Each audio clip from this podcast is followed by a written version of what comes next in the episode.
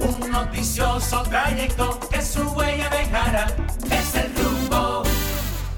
Buenos días República Dominicana y buenos días al mundo. Está al aire otra entrega de su espacio El rumbo de la mañana y estamos pues aquí, hoy es viernes 9, viernes 9 de febrero del año 2024 eh, y estamos como cada día aquí para llevar los principales comentarios, análisis y entrevistas de todo el acontecer político, económico y social de este rumbo de la mañana cuando son ya las 7 y 1 minutos de la mañana y vamos a dar los buenos días a mis compañeros que están por acá, Víctor Villanueva y Elías Báez. Muy buenos días, buenos días a toda nuestra audiencia, buenos días a toda la República Dominicana que está en sintonía con este espacio El rumbo de la mañana. Este programa que va trazando la pauta en todo el acontecer de lo nacional e internacional, que no es poca cosa. Y bueno, darle gracias a Dios Todopoderoso por el privilegio de vivir, el privilegio de estar aquí en pie, en este compromiso marcado que tenemos cada uno de nosotros para analizar, interactuar y comentar sobre todo el acontecer de lo nacional e internacional, que no es poca cosa, señores. Y bueno, ¿cómo está usted? Usted eh, un gladiador, usted eh, el país también, eh, es un apellido de origen español, ah, eh, mezclado con mezclado con una heredad eh, judía en y así se han destacado, se han desarrollado. Existe el conde de Villanueva allá. No, yo no profeso por eh, ni el judaísmo, ni los, hebreos, no, eh, todo lo contrario, respeto y una de las mejores religiones en términos ortodoxos, pero en mi caso yo soy un hombre cristiano. Eh, yo profeso por Jesús, nuestro Señor y Salvador, y creo en la, en la venia del Señor que Él vendrá también a salvarnos los pecados y sobre todo clamamos ante Él que nos salve de esta plaga del perro, eh, perdón, que bueno ahí, déjelo ahí. Buen día, Víctor Villanueva, buen día, Rumba, rumberos y rumberas, buen día, Dominicana. Ganó el Licey ayer, el coordinador se mandó, no lo veo aquí, para yo darle cuerda, pero el Licey ganó.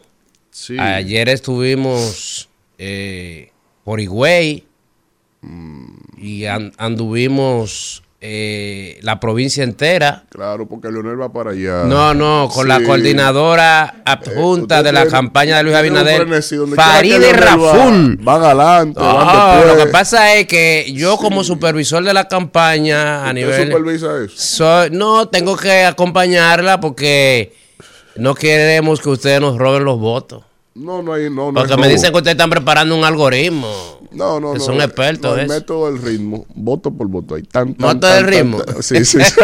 uno a uno. Como hace la gallina, el grano a grano. El grano a grano. Ahí, ahí al mediodía usted va hasta afuera en muchas localidades. El PRM no le va a ir mal en este proceso electoral, eh, de que ya será en unos nueve días. Eh, las, las proyecciones que se tienen es que el PRM seguirá siendo el partido con más alcaldías de toda la geografía nacional.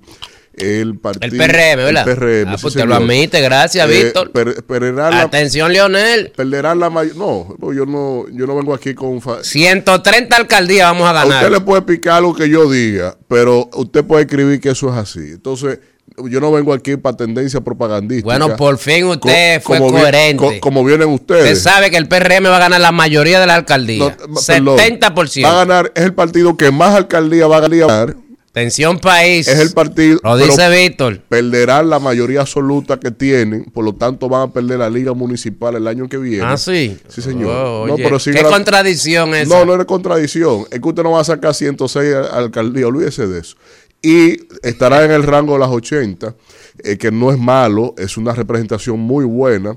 eh, que el PRM tenga esa, ese posicionamiento de que el PRM saque la mayoría de las Yo alcaldías apuesto del a país. 130. Yo me conformo con 130. No, y usted- le vamos a dejar la, la, la a proyección ustedes. usted está sobre las 80. El partido Fuerza del Pueblo tiene una multiplicará por 5 por 6 la cuota actual que tiene de alcaldías que no es no marca de verde el, el mapa, pero sí es un crecimiento exponencial eh, y el Partido de la Liberación Dominicana, aunque usted no lo crea, no quedará mal parado. Esa es la realidad que se tendrá en las proyecciones que se están evaluando ya de mercado con respecto al posicionamiento de los partidos. Así que usted tendrá la mayoría de las alcaldías, pero no tendrán la ma- mayoría Felicite al coordinador que ganó el Licey ayer. Ganó el Licey, Ganó, ¿verdad? Ganó, ganó el Licey. ¿Quién? Dominicana. Oh, ahora ya no es Licey, oye esto. no fueron los liceístas que fueron. Ajá. Fueron ustedes los ¿Y- y- y covidistas. Cano de quién es? Fueron ustedes los ¿Y- y Cano covidistas. de quién Yo no sé, Ah, pero no sabe. es el partido que representa. Oh, y Junior Ley del escogido y Cano. Y hasta ahora el Licey. No, ahora fueron ustedes los Cuando gana el. Licey cuando pierde Dominicana. Así que son los liceístas. Está bien. Miren, señores, vamos con los titulares. Vamos con los titulares. En este rumbo de la mañana. Para comenzar a avanzar en los que van llegando los demás integrantes del espacio. Entonces, miren, dice por aquí que la CAS comienza a trabajar, no, no, no, no, en Guaymijía, eh, eh, en Guajimía. Guajimía, eso allá, Santo Domingo en, en Herrera. allá. Guajimía, Eh, gobierno sí, resolviendo. Guajimía, porque se estaban desplomando unas casas ahí, cerca de la cañada, y la caja está interviniendo eso ahí.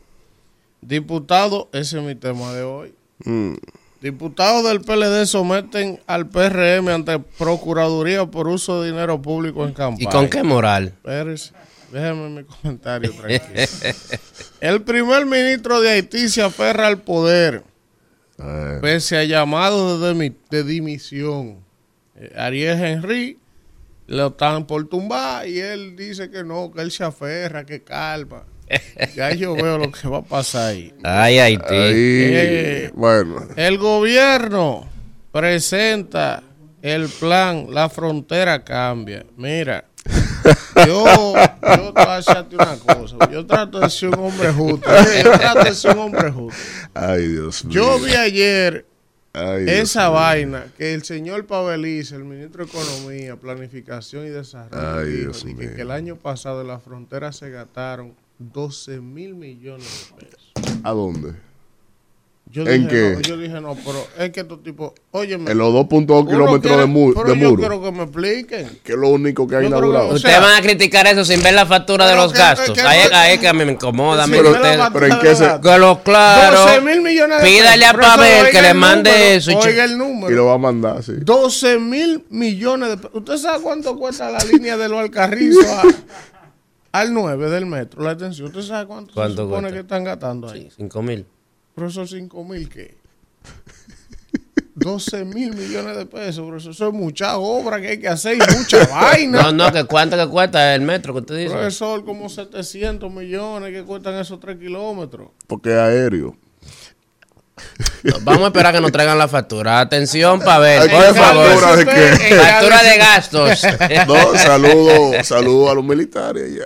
Eso sí No, también. pero vamos a leerse un ching, oiga. Eso sí también. Dice aquí que el gobierno presentó ayer, porque esto es otra cosa, ¿eh? O corrección, esto que estamos aquí es otra cosa a lo que yo vi ayer. Dice aquí que el gobierno presentó ayer su estrategia La Frontera Cambia, que promueve el desarrollo en la frontera, en un acto donde el presidente dijo que se hacen, oiga el dato, eh, Elías, inversiones por 2.593 millones de dólares.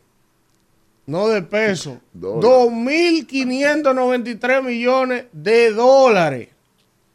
Eh, En obras que se ejecutan El según papel él. lo aguanta todo. Entonces, dice ellos que eso va a generar 10.671 empleos directos en esas obras que van a instalar unas 54 empresas en la frontera. Ojalá sea verdad.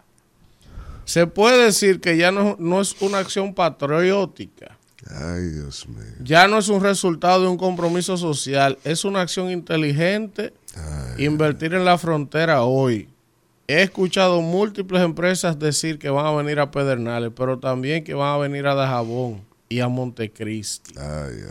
Entonces, dice aquí, míralo aquí, la presentación se desarrolló en el Ministerio de Economía, Planificación y Desarrollo, donde el mandatario junto al ministro Paveliza enumeraron los proyectos y citaron la carretera del Cercado San Juan, Santiago Ondovalle, que estaría lista a final de año y que eso va a favorecer a Elias Piña. También la carretera de Pedernales de ULG, que permitirá integrar el desarrollo de Pedernales, Independencia y Bauruco, dos centros regionales de la UA, uno en Neiva y uno en Sabaneta, con una inversión de 1.200 millones de pesos que, se, que beneficiará 8.000 estudiantes. Entonces aquí va, aquí va el número. Míralo aquí, lo que yo vi ahí. Mira a ver si está en la factura ahí. El ministro Pavel Isa, el ministro Pavel Isa planteó que la inversión pública promedio en la frontera, oiga, Ay, mío. subió un 81% entre el año 21 y 23 con relación al año 16 y 19 y que el resultado de esos esfuerzos pasó de 7.8% del total ejecutado a 12.2. Entonces dice ellos que han invertido ve- no, no, esos son unos datos, oye, 25.136 pesos per cápita, 2.4, esos son unos datos para enredar, coño, a todo el mundo unos datos micro porcentuales de Para que nadie lo de entienda. la porcentualidad, profesor. en Manzanillo, la inversión pública, dice el amigo Paveliza, en Manzanillo, en la bahía de Manzanillo, la inversión pública es de más de 17 mil millones de pesos. Y la inversión privada 140 mil millones. Pero al final, al final, dice el presidente que hacen inversiones por 2.593 millones de dólares en la frontera. Ahí incluye gastos públicos y gastos privados. Ok, Baja que ellos no aclaran. está Es bien. que no aclaran que. Está bien. Miren, oiga esta comedia, porque este país es una comedia. Ramfi elige al doctor Fadul como su candidato vicepresidencial. Ramfi deberían de meterlo No. preso. Pero Ramfi sí jode, porque si la Junta le dijo que él no se puede presentar, ¿qué es lo que jode? Y la constitución dice, y es mentiroso. Son- Recuérdate que en el 20 él decía, no, yo soy dominicano, yo tengo mi nacionalidad bien. Eso no, es un usted, invento usted de no ha Hipólito renunciado. Mejía. Es un, de invento, Hipólito. es un invento de Hipólito Mejía, caballero. Oye, ahora, oye, Elvin, No es mentira. ¿A usted cree que yo voy a decir esto aquí, así? Suelto, debe la sí. prueba, la factura. Ah, está bien, está un invento de Hipólito Mejía, que fue el que le gestionó su partido a él. Y Mm. averigüe, pues, usted es hombre de Mira, Estado. tienen el mismo apellido. Usted es un hombre de Estado, averigüe bien. Son familias. Y ta- Hipólito quería aportarle a Luis un outsider para reducir una tendencia de votos conservadores de la línea de Leonel Fernández como opción electoral. Eso es táctica de, de campaña. Entonces le sacaron el guante por las controversias y el tigre anda todavía divagando. Dando aletazo. Eso es Dice parte del aquí ajedrez, aprenda. que en la Usted recta sabe. final los partidos aumentan la actividad para su cierre de campaña. Estamos la Junta Central ganando. Electoral recibirá nuevos UPS para sustituir los que están obsoletos. La- el Licey avanza a la final de la Serie del Caribe y hoy, eh, creo que la final es hoy, ¿verdad? Contra Venezuela. Diga que Licey ganó, pero no... ha- Pero No eh, yo avanzó a la final. Pero Licey, ¿Por qué usted no mencionó? Licey. Diga, ganó Licey. República Dominicana. Entonces, mire, Ok. entonces, eh, usted sabe que hoy va a haber un gran juego en esa final porque es contra Venezuela. Venezuela eh, tiene una rivalidad con nosotros ya eh, desde hace unos años porque esa rivalidad siempre es con Puerto Rico. Por lo próximo que estamos a Puerto Rico, porque en una época Puerto Rico era el principal productor de peloteros del Caribe después de nosotros porque teníamos el tema que nosotros no íbamos en Yoli y nos decíamos Jaito, y siempre ha habido como una competencia deportiva entre nosotros y Puerto Rico en voleibol, en todo lo después, en basquetbol, en béisbol. ¿Qué pasa? Que desde hace unos años hacia acá, Puerto Rico dejó de producir la cantidad de peloteros que producía. Y entonces Venezuela les rebasó como el país que después de Dominicana es el país que produce más peloteros. Y Venezuela ha producido en los últimos 20 años muchísimos jugadores de, calibre, incluso ahora mismo en grandes ligas. Eh, tienen, por ejemplo, a Ronald Acuña, que es una superestrella. Tienen muchísimos jugadores venezolanos de alto calado y entonces eso ha hecho que la rivalidad se desplace entre Dominicana y Venezuela, porque como ellos tienen muy buenos peloteros también, pero además de eso, en esta serie del Caribe ellos no ganaron el primer juego que jugamos Sí. contra ellos. Entonces, los venezolanos, ese juego que no ganaron, que creo que fue el segundo día de la serie del Caribe, lo celebraron como si hubieran ganado el campeonato, hermano. ¿Eh? Ah, el primer día fue. Bueno, yo sé que fue al inicio de la serie, entonces como ellos lo celebran con tanto gusto, como dice Alfredo Ya sin ese, ya, ya. Entonces ayer yo veo que hay algunos cronistas deportivos, hermano, y algunos programas que estaban en la calle, en los colmados, haciéndole encuesta a la gente, preguntándole que con quién ellos querían que fuera la final. Y todos los dominicanos decían con Venezuela, con Venezuela, para de quitarnos. Entonces por eso hoy se espera un gran juego. Ya en la final de la Serie del Caribe, si el Licey gana hoy, se coronaría campeón y es la primera vez en la historia que el Licey logra ganar dos coronas en años seguidos. En Serie del Caribe. O sea, el Licey nunca ha ganado años consecutivos Años en Serie del Caribe. Y eh, la República Dominicana continuaría aumentando como país su dominio en ese tipo de torneos porque Dominicana es el país que más ha ganado. Licey es el. Licey, Dominicana no. Ah, Diga Licey y las águilas. pues sí es así, porque el escogido no Licey- existe. Pero como Licey y las águilas. Que son los que más campeonatos han ganado. Pero el escogido ha ganado 16 y ha ganado 5 series del Caribe. Pero hace también. muchos años. Pero como muchos años. Es que usted, ustedes tienen problemas. De los liceístas, oye, esa gurrupela, no puede negar. Sí, Eso sí, es un es perfil, una- oye, el liceísta se parece al PRMista. Ellos como que machean, Sí, como sí, que se perfiles, Ajá. como se, Sí. se parecen. sí. Fundamentalista. Sí, sí, sí, gurrupeloso, gurrupeloso. Señores, entonces miren, cuando son las 7 y 17 de la mañana, yo quiero, antes de irnos al contacto, ¿verdad? Para eh, venir con los comentarios, que Kelvin me ponga un video, porque a Elías no le gusta. Pero a ellos hay que darle con su propio látigo, porque es jode mucho. Y Kimberly también, cuando ellos tienen algo.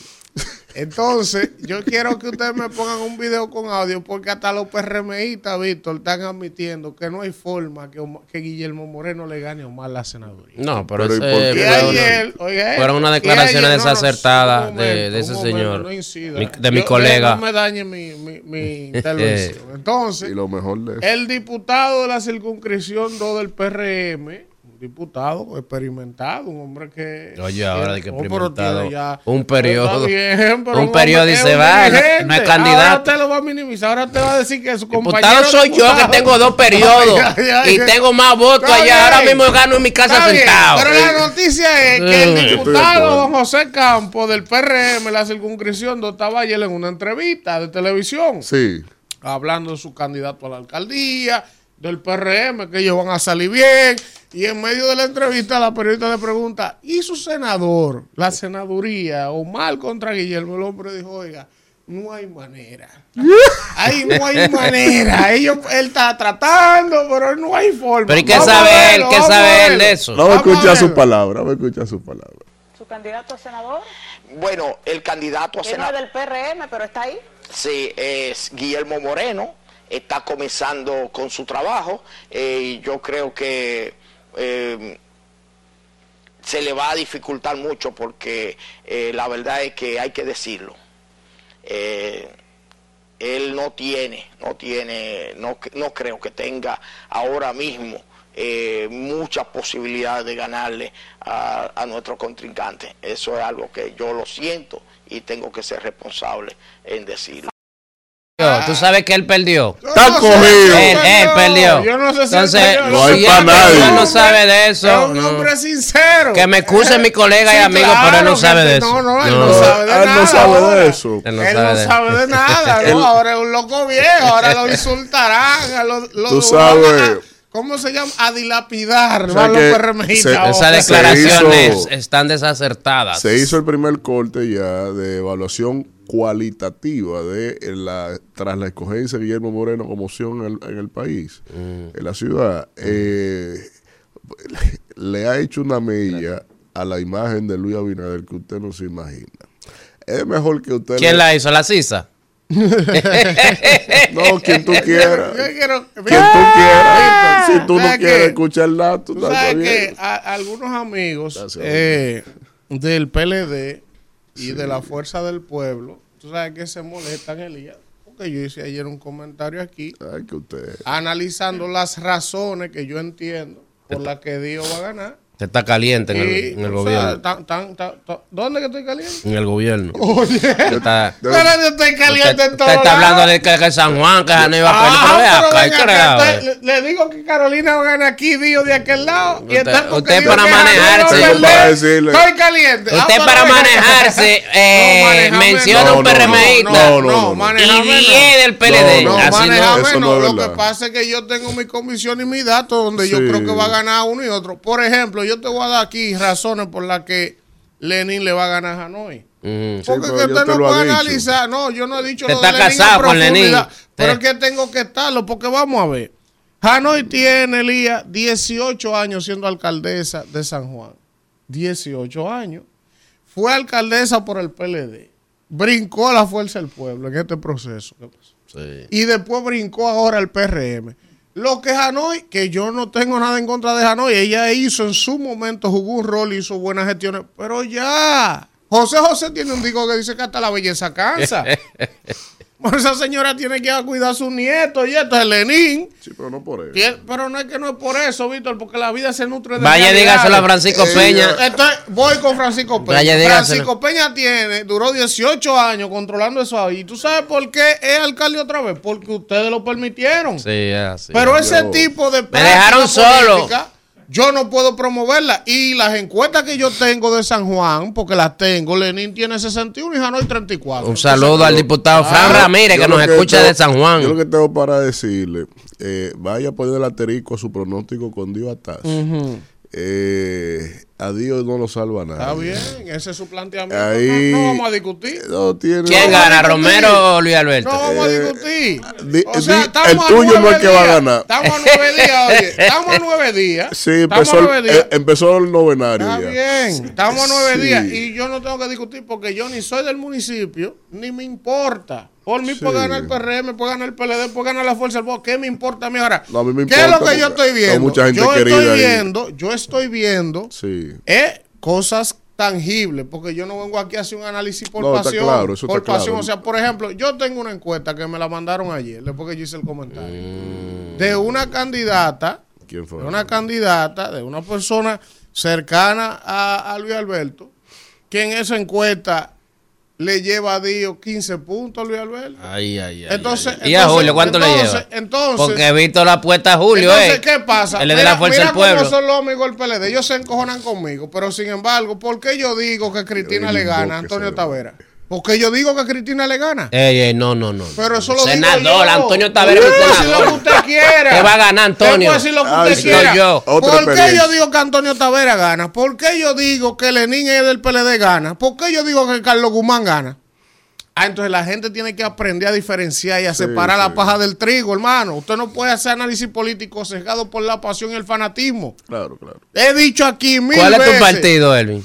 Yo no tengo partido, No, líder. no son saques. No tengo partido. Él, él está hablando. Está bien, Alfredo. Usted No, pero lo de. Alfredo es mentira, lo mío es verdad. Ah. Yo no tengo simpatía para Mira, Víctor riéndose. No, por lo de Alfredo, por lo de Alfredo.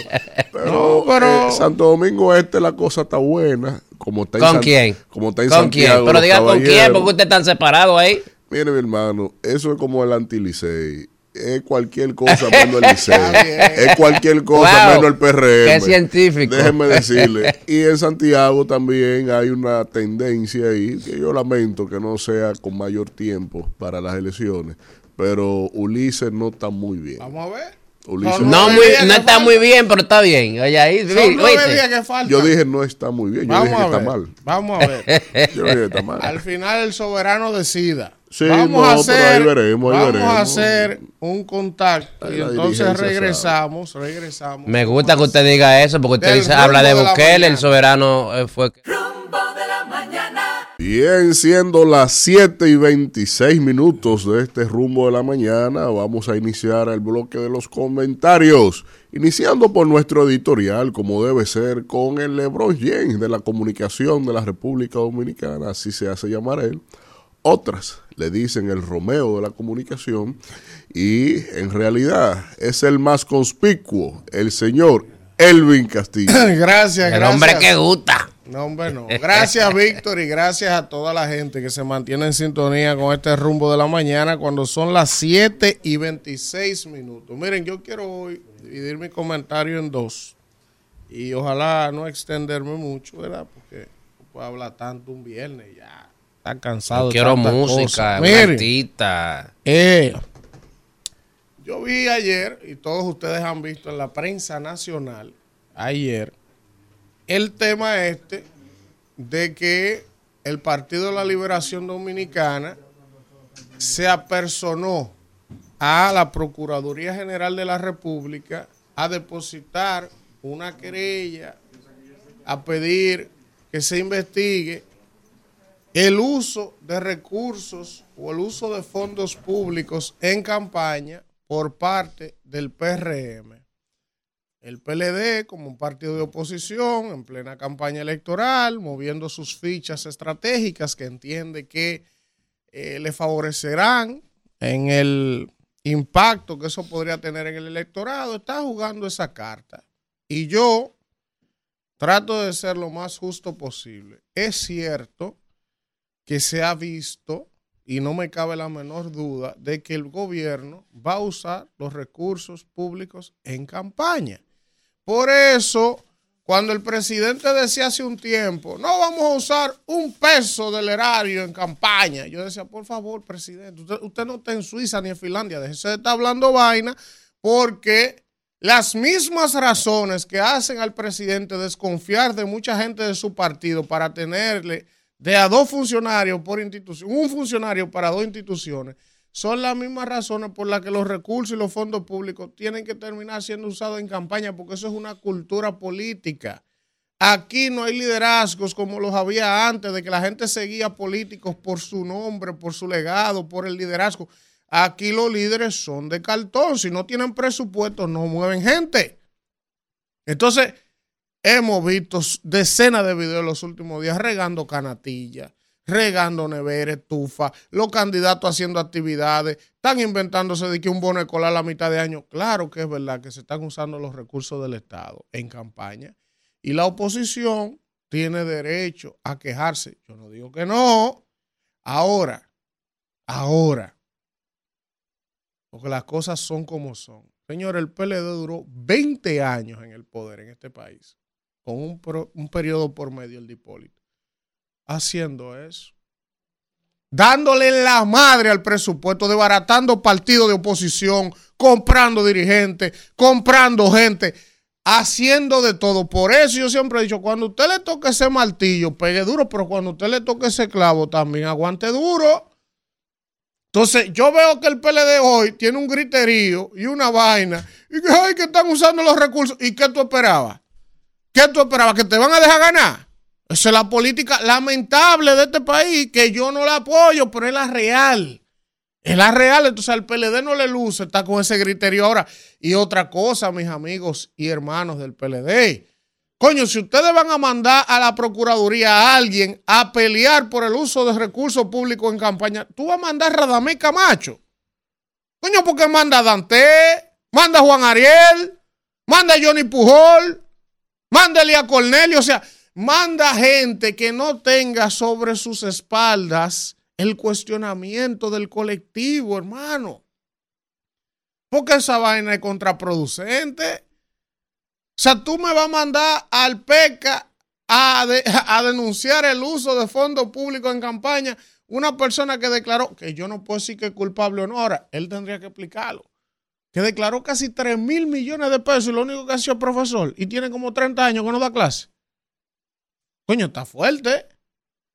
Está fuerte.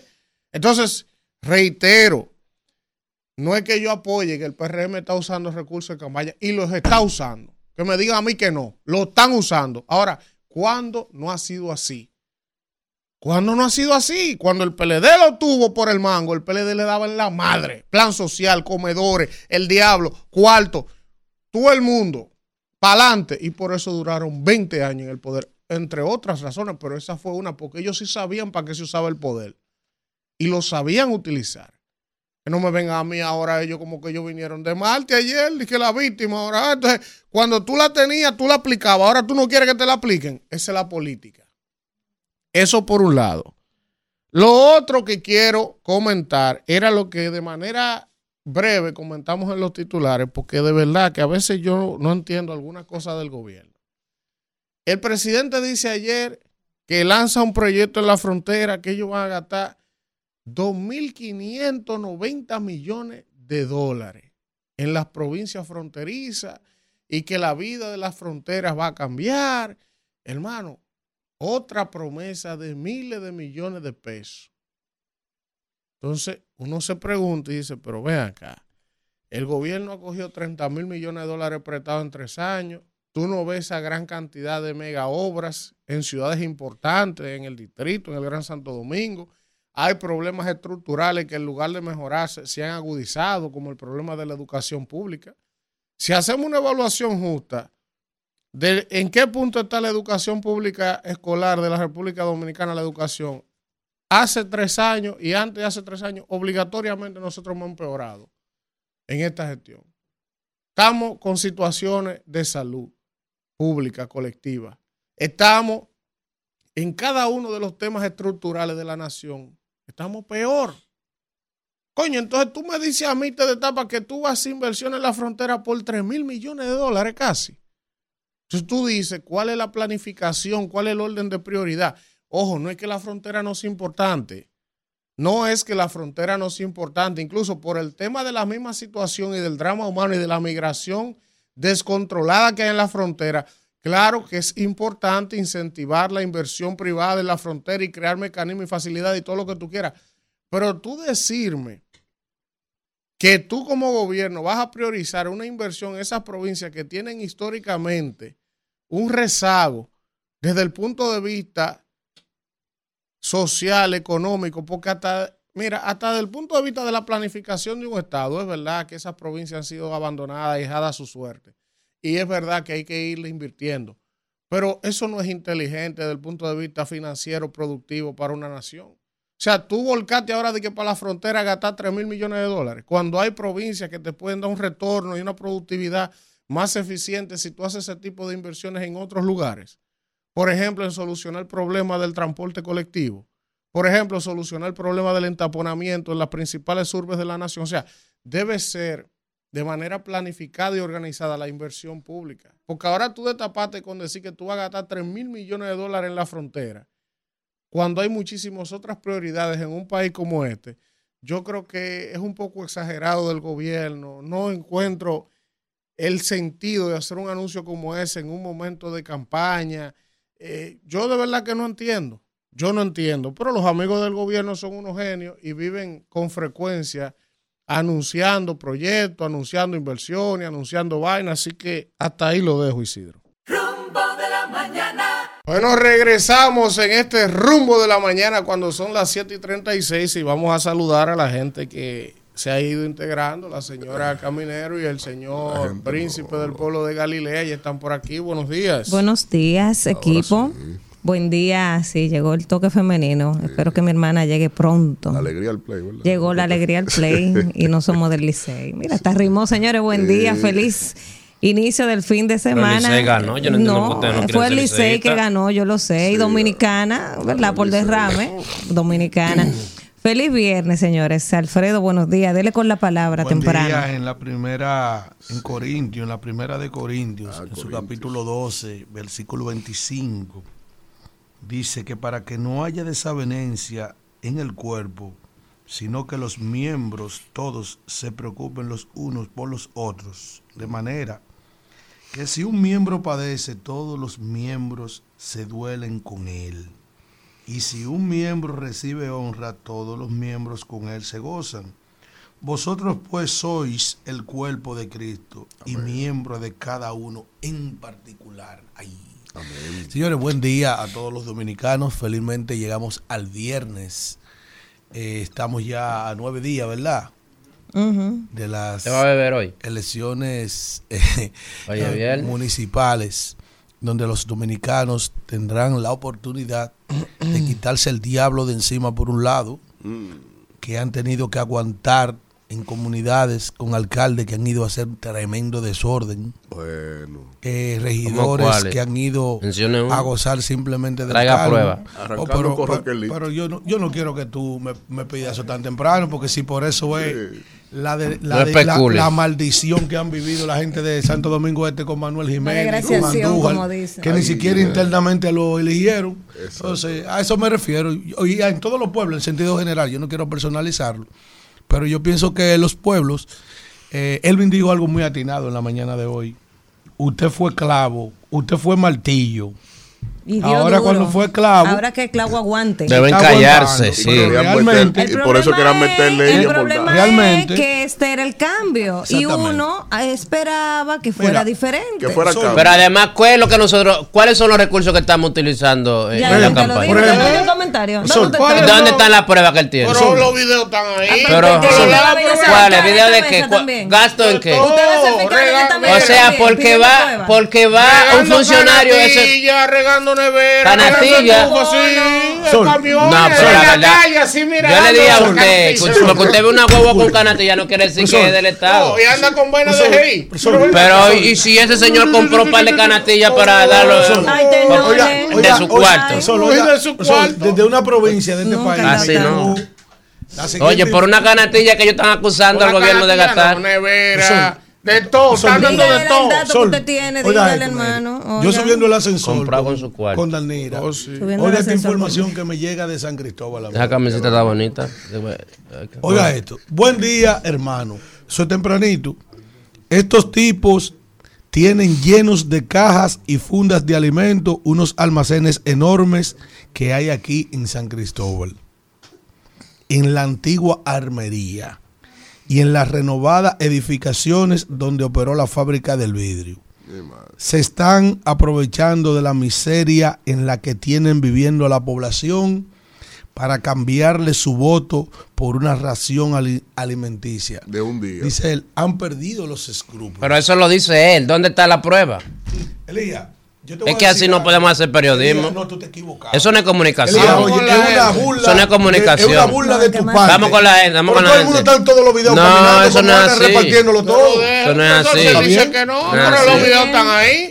Buen día, ¿quién nos habla? ¿De dónde? Tenemos pruebas, La suerte de él es que él no va a pirar otra vez. Buen día. Él va para el gobierno central. Soy, soy supervisor de campaña. Adelante. Y no me han felicitado ustedes, pero está bien. Eh, felicidades al nuevo supervisor de la campaña de Luis Abinader. Ah, Mira la foto. es mire. mentira. La razón del éxito. Estamos en Higüey. Mira, tú sabes quién es ese que está ahí riéndose. Ese que el ex fiscal del distrito. Sí, sí. Máximo Arita. Sí, Ari- Máximo Carvalho. Ahí hay 50 millones de pesos en Con jipeta. Farid. Eh, no, eso es un dealer de No, vehículos. Mira, mira cómo es que anda. Era un 50 dealer. millones de Es un jipeta. dealer de vehículos. Sí, estamos- porque ustedes se fueron en, en Sicho se fueron para allá, está bien. Entonces, Y anda un carrito. Sí, El es Sicho que Prola se estaba- fueron Ahí el señor Elías el nuevo supervisor de la campaña, ¿Por acompañando a, un, un a Farideh Raful. No, porque es un guaguaguá. No, si tiene que fueran exigir, Popi, que lo que, que lo con le hacen nota de prensa, lo mandan a todos los lados, el Eso partido. viene, eso viene. Eso viene. El lunes, estén tranquilos. Qué barbaridad. Se pierden estos días. Sí, se pierde. Eh, señores, vamos con la gente. Vamos a esto. Buen día. Buenos días, bendiciones. Mira qué pachá, tu amigo y tu. Natalia de Santo Domingo Este. Adelante. No, pero es bárbaro, Dalton. Eh, cada quien tiene su opinión. Pero a mí me parece excelente que inviertan en la obra en la frontera Ay. para que, para que se desarrolle más me parece excelente. ¿Cuál de todas las obras te gusta? Barbaridad. Buen que- día. Que me responda para ver si ella sabe qué, qué diablo Cállense, que hace. llegué yo, cállense. Ay, Villamel. ¡Epa! ¿Dónde está? De la poca oyente que se aplauden en este espacio. Una sola inversión en la frontera. Dinamitarla. Y de- Que dividirlo. la dividan en dos. Claro. Y la haga ahí para el fondo.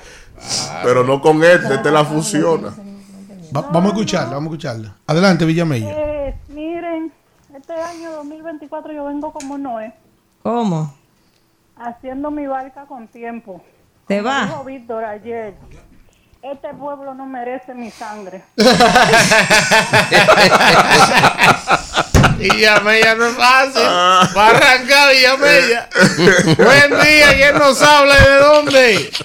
Tu hermano, tu hermano. Rafael del Bronx. Ya te mudaste, Rafa. No, todavía no me he mudado, pero estoy en eso. Ven para que tú veas lo que aguanta el PRM, ven. Oh, sí, está bien. Ok, óyeme lo que te voy a decir. óyeme lo que te voy a decir, pero no quiero que me cierre, Elvin, por favor, para yo explicarte bien. Adelante. El PLD no sabe estar en la oposición porque ellos fueron los profesores que enseñaron a esta gente a que hay que dar para ganar. Gonzalo Castillo andaba en plena pandemia con los camiones de obra pública. Los salami y los panes. dando tanque de gas, salami, funda de pan, tocándole a la gente a las 2 de la mañana, a las 2 de la mañana, tocándole a la gente, que en una ocasión estuve esta persona en la República Dominicana en plena pandemia y una, una sobrina mía me llama y me dice, tío, aquí me están tocando la puerta a las 2 de la mañana. Digo yo, mira a ver por una de las ventanas. Oh, es un camión de obra pública. Yo, abre, ¿qué es que te van a dar? Y como Porque, quiera Y como perdió. entonces. Hipólito hizo lo mismo, metía patana de zinc, de madera y vaina a los barrios, al carrizo. Y como quiera perdió, y ustedes lo están vamos. haciendo, y van a perder como Vamos, vamos. Ellos fueron los que enseñaron. Ellos fueron los que enseñaron. Y bien. van a perder como. Buen día, ¿quién nos habla y de dónde? Hola. Ay, tú cogió Buen miedo. día, ¿quién Cogió nos miedo. habla y de dónde? Buenos días, buenos días. Le habla Pamela. Ey, don Domel. El Distrito Nacional. Mm. Pero señores, pero señores, este gobierno es una vergüenza. Pero aquí no hay un alcalde que sirva del PRM, todo está lleno de basura y robándose todo lo que hay. Esto es un desastre. Aquí los hospitales esto, eh, carecen de todo. Aquí no hay botica popular. Un gobierno que, que, ha tomado más de 40 mil millones de dólares y no ha hecho un elevado. No ha hecho un túnel. No ha hecho un paso a desnivel. Este es un gobierno de corruptos, de indolentes, de miserables. Son inservibles. Hay que aunar Víctor, esfuerzos para sacarlo ahora en febrero y después en mayo. Bueno, ahí está. Buen odio. día, ¿quién nos habla y de dónde? Traiga prueba. Esta, esta gente del PRM me tienen confundido a mí porque entonces dicen que el PLD era que salía a dar para ganar y quedaba y quedaba y quedaba todo, pero entonces lo tildaban de come solo. Defínanse, por favor. Ay, Buen qué día. llamada. Buen día, Elvin. ¿Quién Qué nos llamada. habla y de dónde? Wilson de Villa Francisca. Y así que piensa ganar la oposición con esa legión de, de interactivos, hablando lo mismo todos los días. Ahí hay un viejito que por la voz me doy cuenta que es como medio moribundo, que yo creo que hace los papeles. En un momento llama y dice un nombre, el otro... Hoy, hoy faltan nueve días, hoy empiezan los nueve días. Hoy estamos en novenario. Mira, espérate. A ustedes. Elías Baez, antes de ayer, eh, dijo, hizo un comentario y al final habló sobre las, las ARS.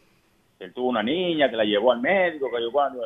Pero si yo hubiera sido Víctor o, o el que tiene el cerquillo casi allá atrás en la cabeza, Como ejemplo, Lidio, sí, yo. Alfredo de la Cruz, eh, yo, le había dado un yo le había dado un sillazo a Elías Baez. No, no, Somos no. hermanos. Déjalo en base a qué. Hay déjalo que tolerarlo, hay que tolerarlo. al maestro Cristian. Buen día. Hemos cogido cariño. Eso- Somos eso- familia. Pero déjame ver porque es que él dice. ¿Quién nos habla y de dónde? Eso sí, ya es para el Juan maestro de Cristian. Santiago. Juan de Santiago. Elvi, hay que reconocer lo que se está haciendo bien. Y este presidente está haciendo la cosa de maravilla. ¿El qué está haciendo? De maravilla. ¿El qué? Esa es su opinión. hablar. Pero el qué, el qué, está bien, Pero el qué. el-. Pero el qué. Pero el déjelo que hable, no le pregunte. Usted lo va a entrevistar, oyente, Sí, que diga lo que él quiera. No, ¿Qué es lo que te va a diga. preguntar? Que me pregunte, está bien. ¿El qué está haciendo de maravilla? Cuénteme. No, porque está haciendo de, de maravilla. qué? Sí. El turismo ha batido récords. Sí, ¿qué más? ¿Qué más?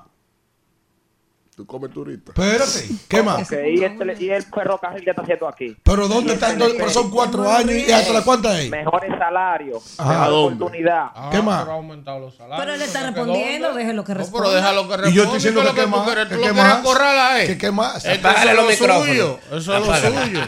Buen día, ¿quién nos habla y de dónde? Durán de Herrera. ¿cómo Adelante, está? Durán. No le pregunte, mi hija, déjalo tranquilo. Le quedan nueve días. Oye, hermana, de nueve días está el grito al pecho. Eh, mira, mi hermano, yo quiero felicitar al presidente hoy. Hoy tú ves, para que no digan. Ah, atención. por el teteo seguro y por el calibreo seguro. Ey, ey, no, no, eso, eso no va. Yo no apoyo eso. barbaridad. Yo no apoyo eso. Buen día. Ay, Ah. yo sé- es, es que ustedes se superan a ustedes mismos. No, yo no apoyo No eso. hay pero- una ah, semana que no pongan un huevo a, mí, de a mí me atacan y me llaman. Ese tweet que tú pusiste, ese es Elías Baez. Si usted no quiere que lo critique, no haga la cosa mal hecha. Adelante, adelante. Busque buenos asesores. Buen Llámeme antes de- día. Buen día. ¿Quién nos habla y de dónde? Me van a votar de ese partido. Desde Santiago, Pedro Luis. Él vive de empleo, confíe. Sí, no. ya. Adelante, Santiago. Buen Eh, día. Buen día, Paco de Santiago. Bueno, yo quiero decirle a la gente que están llamando y hablando de que se está prometiendo desarrollar la frontera y preguntarle a las mujeres que si usted tiene un marido que le da golpes y ya realmente al final, cuando usted está destrozada, le dice que se va a portar bien, que si usted le cree. ¿Qué es lo que ha hecho este presidente? Triplicar el precio del pollo y de la comida. Si lo triplica otra vez un nuevo gobierno, 9 por 3 son 27, se mete a 270. Compre un lazo en el mercado para que, para que se ahorque. Así se ahoga. Manca, tu gobierno malo y caro. Buen día. Tú sabes que yo ayer eh, me estaba. ¿Quién nos habla y de dónde? Cállense. Dejen que termine. Ileana. Adelante, Ileana. Alfredo y a Víctor le va a dar algo. No la creo. pastillita, sí. Es verdad, Eliana. Claro, en nueve días vamos a barrer, tú vas a ver que sí. Yo tengo una escoba aquí. Sí, nueva, porque cobita nueva, porque vamos a volver de nuevo, barre nuevo. Mm, Y vamos a ganar por mucho. Verdad. PRM continúa, claro que sí. ay. Buen día. ¿Quién nos habla y de dónde? Buenos días, mis queridos rumberos. Bendiciones. Amén. Hola. Bendiciones. Judy de Santo Domingo Norte. Adelante, Judy. Dele, Judy, de su Yo te voy a decir algo, Elvin. Te voy a decir Víctor, se lo voy a decir Alfredo y todos los que están. Están llamando mucho. Están muy creativos estos niños el día de hoy. Pero yo te voy a decir algo. Viviendo yo en la zona rural, como comunitaria, presidenta de Junta de Vecinos, de aquí del Liceo, una comunidad bien rural de Santo Domingo Norte. Mira, aquí se hicieron dos puentes de dos cañadas que le quedó una escuela en el medio, que en gobiernos pasados nunca la hicieron. Aquí está el asfalto ya, que esto era lodo, monte y culebra. Aquí se hizo un centro comunal. No, yo te mandé a ti, Elvin, una foto del play. Te lo etiqueté por, por Twitter. Se Bueno. hizo centro comunal, se hizo cancha deportiva. O sea que el único gobierno es el PRM que ha trabajado aquí en la zona rural. Bueno, Excelente. ahí está. Qué barbaridad. Buen día. ¿Quién nos habla y de dónde? Amén, amén. ¿Por qué ella lo etiquetó usted? Salió huyendo ese. Dale, la siguiente. Buen día. ¿Quién nos habla y de dónde? Buenos días, la de Santo Domingo Norte, ¿cómo están? ¿Quién? ¿Quién nos habla y de La dónde? reina Santo Domingo Norte. La reina Santo Domingo Adelante. Sí, Elvin, tú sabes que ah, yo respeto tu opinión, aunque no la comparto, porque en lo que a mí respecta, a mí me parece excelente que el gobierno se concentre en desarrollar obras en la frontera, tú sabes, ya que ahí es una zona donde hay pocas empresas y por lo tanto eh, hay muy pocas posibilidades de, de, de salir, o sea, de que las personas de ahí salgan adelante, o sea, con obras así pueden hacerlo. Amén. Tengan buenos días. Amén, amén, amén, amén. Muy amén. Buen día. ¿Quién nos habla y de dónde? Pani de los Alcarrizos. A ver, Es uno que llamó que los alcaldes del PRM dice no ganan eso, van a ganar todo porque de aquí de los Alcarrizos gana Junior Santos. Bueno. Amén, qué bueno. Buen día, ¿quién nos habla y de dónde? Buenos días, Elvin Rodríguez de los Honduras. Adelante, Honduras. Mira, dos cositas, Luis. Primero, eh, el joven que llamó anteriormente, que solamente, ah, que ya hablan la misma gente, pero un call center del PRM que nos tienen cansados. Y la MED dice lo mismo. El PRM va a ganar, entonces usted cambien, que hay gente que quiere llamar para expresar cosas positivas. Por ejemplo, yo tengo un, un tema, ¿qué ha hecho el gobierno con las personas que, los hombres principalmente, que van a la policía a denunciar que las mujeres los maltratan y se lo que hace que se les ríen? Entonces, viene el hombre, le da Eso fue el- con la ley 124 lo sacaron. Pero ella le dio a él, Buen día. la. Lo sacaron con la 124. eso. Hola. Abusador. Francisco Mato de Santo Domingo Norte. Hola, Francisco. Hermano mío, lo que pasa es que, oye lo que dice ese sector que llamó ahí, que es un call center. Lo que pasa es que los gobiernos, uno tiene que defenderlo cuando lo está haciendo bien. ¿Me entiendes? Por ejemplo, oye un señor ahí que también llamó diciendo que, que la comida, que tienen que poner la zona en los mercados. Mi hermano, cuando usted está en un colmado, bebiendo su cerveza y metiéndose su whisky, usted piensa que eso está caro. El mejor presidente que ha pasado por este país, Luis Abinader, carajo. Bien. Esa es su opinión. Que respetarla. Buen día. Buenos días, rumbo de la mañana. Saurin Pérez le habla. Adelante. Eh, Elvin, el día de mañana vamos a gozar con nuestra gran caravana. Pero déjame expresarle algo a mi amigo, a mi hermano Alfredo, que compre su Coralá, que está muy rápido. Porque son cuatro años más para Luis. Mira, a propósito de eso, atención DNI. Yo quiero que me investiguen si es que Alfredo se está reuniendo con la oposición. Oye, ahora. eh, se ese, está a- reuniendo ese ataque. la oposición. ese a- no, porque él dice que él no es del Ah, PLD. Él es de rescate Él dice que no, entonces ese ataque, ese deseo, Ajá, ese pero amor es que que viene, ese es su derecho. me luce que, que Ese es su se está derecho. reuniendo con Usted tiene derecho a defender su gobierno y él Pero ataca. que se declare entonces. No, es que él- eh, aunque él lo niegue, la gente lo sabe. ¿Y cuál es la Ah, fan ok, suya? ok. Usted, usted Ya, no investiguen. que- que defiende, PLDista. su, defienda su trapo de gobierno. Su trapo de gobierno. Lo dijo Marino Zapete, no dijo. no dijo- Eh. Buen día. Claro, él dijo que esto era un trapo de gobierno. trapo. El Chencón dijo después que cogió los Elvin. 196 mil pesos de pensión de la mujer. Días, rumbo. Alfredo, Ey. te voy a decir algo, Alfredo. Vamos, vamos. Alfredo por muchos años, Palmarejo Villalinda, sufrió de por, por el problema de la caña. Denunciamos que necesitábamos un liceo. Vi- Vino el, PL el PLD y nos lo dejó a medio tallo y se lo dan el dinero. Y no, y no hicieron la cañada de Palmarejo Villalinda. Eh, Luis Abinader es el mejor presidente y por eso vuelve cuatro años más. Buen día. ¿Quién nos habla y de dónde? Muy buenos días, Elvi. Muy buenos días. Fátima Familia de Pedro Gran. Adelante. Caramba, Dios mío, pero qué apoyo ha demostrado este país. Yo soy más que orgullosa de ser dominicana y ser feminista. De verdad que ese trabajo tan grande que está haciendo nuestro presidente es un trabajo que hay que reconocerlo, verlo y aplaudirlo. Bueno. Ella misma se Buen día. ¿Quién nos habla y de dónde? terminó el y cerró. Buenos días, Elvin. Luis Dotel de Santo Domingo Este. Adelante. Aló. Adelante. Sí, buen día. Dos cosas, dos cosas. Mira, el- este Luis Abinader Corona, este hombre es un gobierno abusador.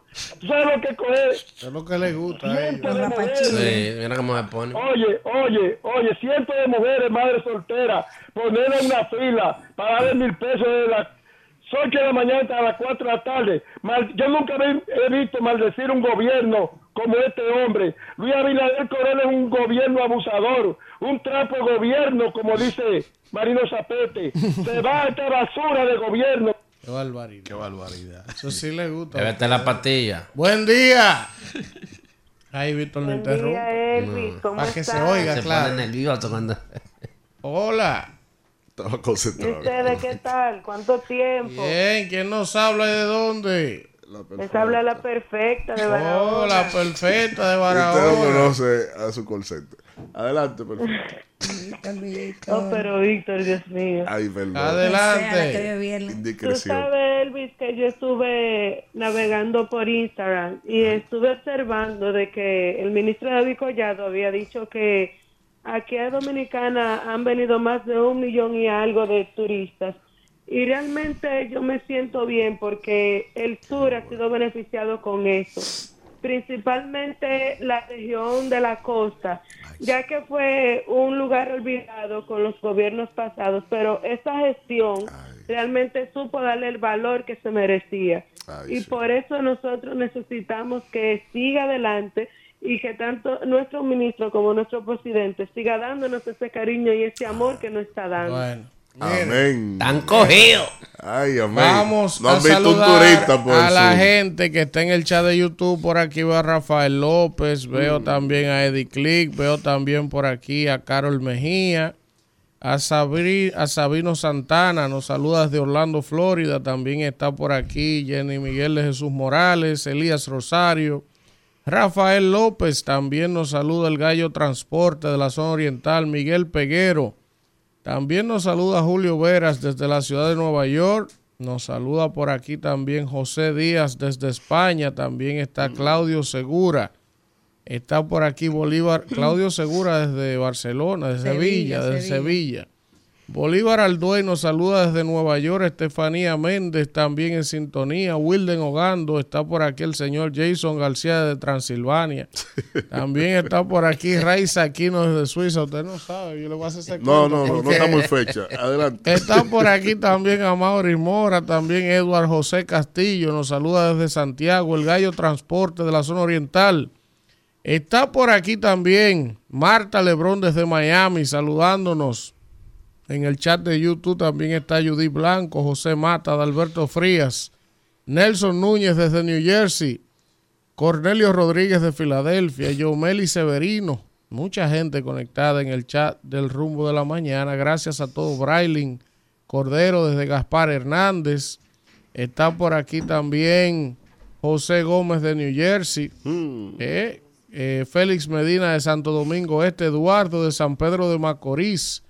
Gracias, Eusebio Ramírez, Wanda. Gracias a todos por estar en sintonía con este rumbo de la mañana. Hoy tenemos nuestro segmento de Péame en el rumbo, que Hey. hace unas semanas que no lo realizábamos, que es una alianza que tiene este espacio con la Fundación John Péame. Ellos nos comparten quincenalmente un caso y entre nosotros, la audiencia, nuestros amigos políticos y empresarios, pues aportamos un granito de arena para estas causas sociales que tanto lo necesitan dominicanos que tienen situaciones de vulnerabilidad extrema y que por distintas razones el Estado no puede a través de sus programas sociales quizás impactar la vida de cada quien para garantizarles al menos condiciones básicas de subsistencia. Y nosotros desde este espacio, dentro de la responsabilidad social de este programa, hemos hecho esta alianza con la Fundación John Péame, de nuestra amiga Catherine Motica, y entonces nosotros hacemos ese segmento que se llama John Péame en el rumbo. Y cada 15 días pues tratamos de hacer un aporte. Ya tenemos casi dos años, estamos camino a dos años y hemos es. realizado ya decenas de aportes, hemos ah, contribuido a solucionar decenas de casos. Entre de- todos. Entre todos, entre Nuestra todos. audiencia única. Así es, nuestra audiencia, el programa, la empresa, amigos políticos, empresarios. Del porque al final yo también. creo que si uno tiene de alguna manera en estos espacios influencia que se va ganando por la credibilidad, eh, apoyo tanto de la audiencia, de amigos que confían en uno, uno debe también poner eso al servicio de la comunidad y de la colectividad. No solo uno pues lucrarse de eso que puede ir construyendo en el tiempo, sino devolverle algo a los que más lo necesitan. Así que después de este contacto, Solo venimos con nuestro segmento de día- John Pame el rumbo, dígame. El Día Mundial de la Pizza. Así. Ay, hoy es viernes de pizza en mi casa. Sí. Claro. Pizza, pijama y película de mi hijo. Profesor, A la a la trepe. verdad La es que trepe. los italianos se la traen.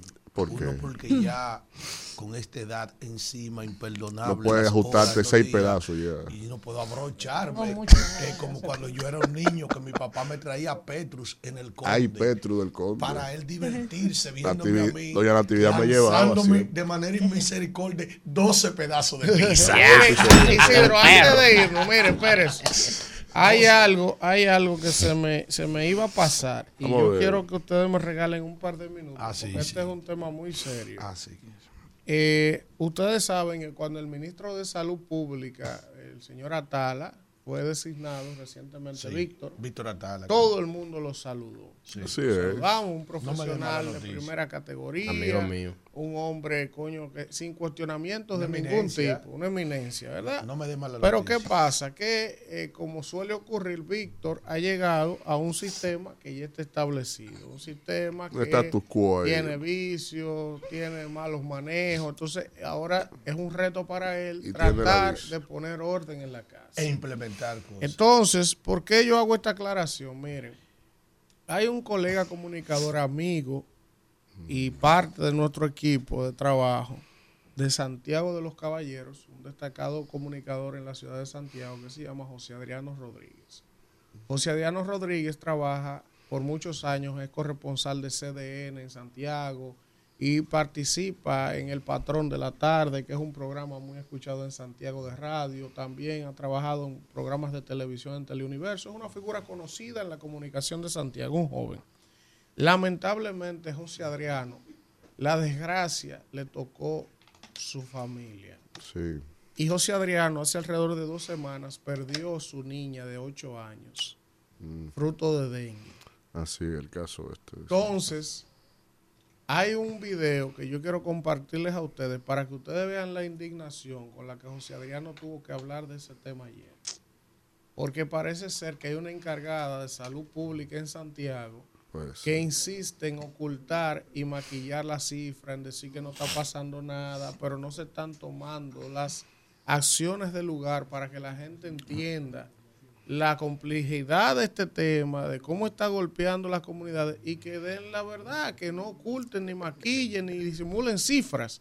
José Adriano, desde el dolor, Oye, tuvo que referirse a eso.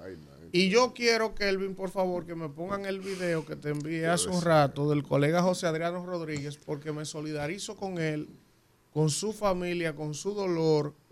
Y le pido a algunos funcionarios públicos, coño, que no sean tan indolentes. coño, va- queremos Porque hasta que a usted mediática. no le toca la desgracia, coño, usted no puede estar jugando con esa vaina.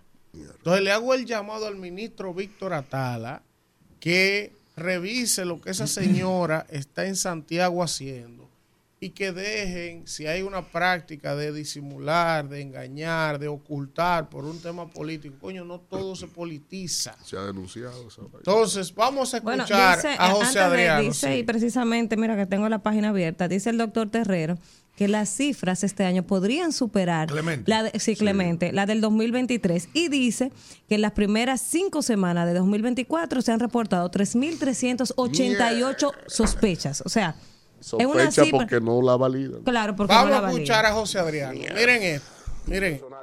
en, en televisión. Pero me indigna la forma en la que ayer le preguntaron decenas de colegas a esa tal Gina Estrella,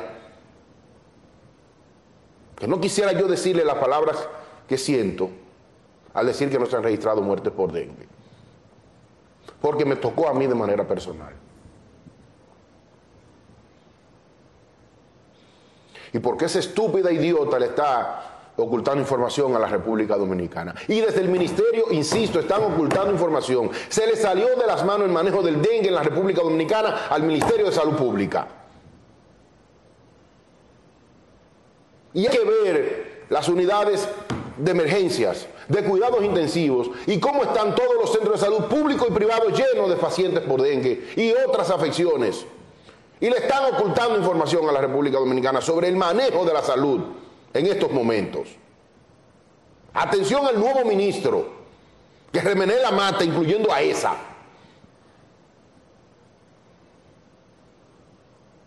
Porque así, no se, así se le hace más daño a la población para que tome los correctivos del lugar. ¿Y dónde están esas jornadas de desca- descacharización que se realizaban antes? ¿Qué se está haciendo desde el Ministerio de Salud Pública? Ocultar informaciones. ¿Con eso usted cree que le está haciendo un favor a la población? Le está haciendo más daño a la población. Insisto, le están ocultando información a la población. Y nada más hay que estar metido en un centro de salud, no importa que sea público o privado. Para que usted vea la realidad de lo que está pasando en la República Dominicana con relación al manejo de las enfermedades, sobre todo endémicas como es el dengue. Pero que también como es la influenza, como es el virus gripal que está afectando a todo el mundo también y nadie dice nada desde el Ministerio de Salud Pública. Cómo han aumentado los casos de COVID, incluyendo personas que yo conozco que le han dado COVID y ni siquiera quizás lo han sentido. Pero desde el Ministerio de Salud Pública están ocultando información con relación al manejo que le están dando a la situación en la República Dominicana en estos momentos. Bueno, toda mi solidaridad con mi hermano y amigo José Adriano Rodríguez, destacado comunicador de Santiago, que acaba de perder una niña de 8 años por dengue. Oye, qué sentido. Y tiene que ver en su cara cómo la encargada de salud pública de Santiago insiste en ocultar y decir que no está pasando nada, que to- todo, está bajo control, que todo está en condiciones normales. Es el porqué de la indignación de nuestro hermano y amigo José Adriano Rodríguez. Toda mi solidaridad con él y todo mi respaldo y apoyo. Y reitero al ministro de Salud, Víctor Atala, que lo defendemos, lo queremos, sabemos que es un hombre nuevo, nuevo en el cargo. Póngase a revisar, ministro, a ver, y el que no esté haciendo su trabajo, lléveselo. Vamos al contacto y regresamos con John Péame en el rumbo. Rumbo de la mañana. Bueno, regresamos en este rumbo de la mañana y como les habíamos anunciado, regresamos con nuestro ¿Pero dónde está la segmento. John Péame en el rumbo, nuestra querida Catherine Motica de John Péame. Bienvenida, querida, ¿cómo estás? Todo bien, no lo pasó, ustedes se fueron de fiesta por allá, Pepaña y todo No, eso. Estábamos Sí. trabajando. Ajá, pero que ojalá yo trabajase. Catherine. Ojalá yo trabajase. Antes- Nunca me han invitado a Fitur y vaina. Eh, no, Ah, quiero, no, quiero ir no tampoco, eh, por si no acaso. estamos en Fitur. Ah, ok, por si acaso, tampoco quiero ir. Antes de nosotros irnos a la madre patria, olé, teníamos tiempo que no te veíamos. Sí, es verdad, es verdad, es verdad. Pero no, estamos en, en la producción, la produ- culpen a producción, a mí no me culpen, yo hago lo que me dicen a Es mí. más, yo te voy a decir una cosa, tu ausencia causó problemas. ¿Qué? O pues yo le di unos fundazos a unos colaboradores. Era que no me acordaba de eso. que yo colaboraba. Ay, Dios mío, pero miren, es realmente un placer estar aquí. Tenía pendiente traer unos números que quiero informar de eh, Elvin. Realmente, mira, en el primer año de rumbo nosotros trabajamos 24 casos, de los cuales 11 fueron de viviendas y 13 fueron tratamientos médicos. Es decir, en el rumbo en el primer año se lograron 13 viviendas. Para que ustedes yendo. vean. Estoy yendo. Para que estén escuchando los oyentes. 13 viviendas. 13 hicimos viviendas. Con el cemento. Sí.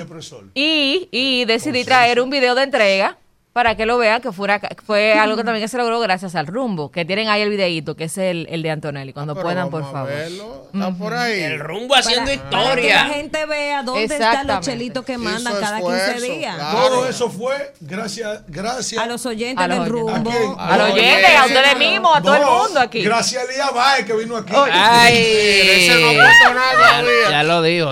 No, él ha aportado. Claro. Ah, ya la aportó. Yo nunca me quedo. Vamos a ver el video. ¿Cómo es? No, porque Ah, dice bueno, lo que están, en lo que están poniendo, lo, explico. En este lo que lo están poniendo lo explico, una muchacha que perdió las dos piernas por una mala Vamos a práctica, escuchar, por favor. por una mala práctica eh, médica, en, eso, o sea, se entiende ella.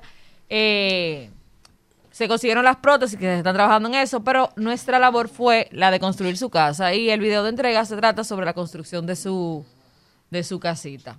Interesante. Se llama Antonella y ella y es de Santiago. Eso fue- Entonces, el primer año del rumbo, de Péame en el rumbo, se tomaron 24 casos. Y de los 24 fueron 13 reparaciones reconstrucciones de viviendas. no, 11 y 11. 13 tratamientos médicos. Ah, ok. Y 11 viviendas y 13 tratamientos médicos. Ujú. Bueno, ya ustedes están escuchando dónde han ido sus aportes, dónde van sus aportes que ustedes hacen cada semana o cada 15 días cuando hacemos este segmento. Gracias a la, a la audiencia, a los amigos políticos, empresarios y a todos quienes nos han apoyado en este segmento, en esta iniciativa. Y vamos a ver si podemos, antes de iniciar con el caso de hoy, ver ese videito que John Péame y Catherine nos han preparado. Ya está listo, vamos a verlo. Todito me abandonaron. Necesitamos algo para vivir.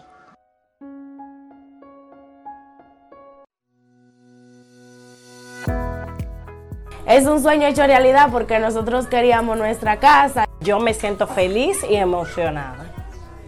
Yo y mi familia vamos a vivir más cómodo, más felices y más protegido, real.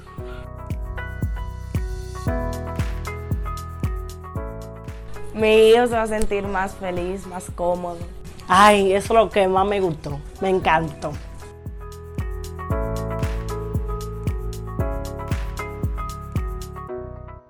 Mi baño me encantó, está muy hermoso. Gracias al doctor Cruz Jiminian por la prótesis. Gracias a CDN por dar a conocer mi caso. Gracias a Mercadito Dominicano por estos alimentos.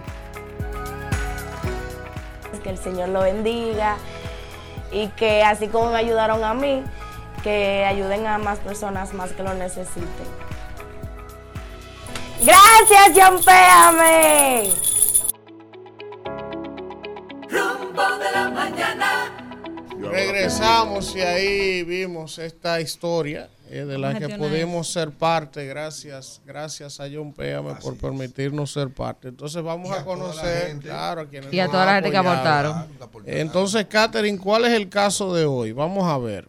Sí, el caso de hoy es eh, Luis y Marcial. Eh, ese caso tú incluso lo referiste por vía Twitter. Eran de dos señores que tienen una discapacidad mental.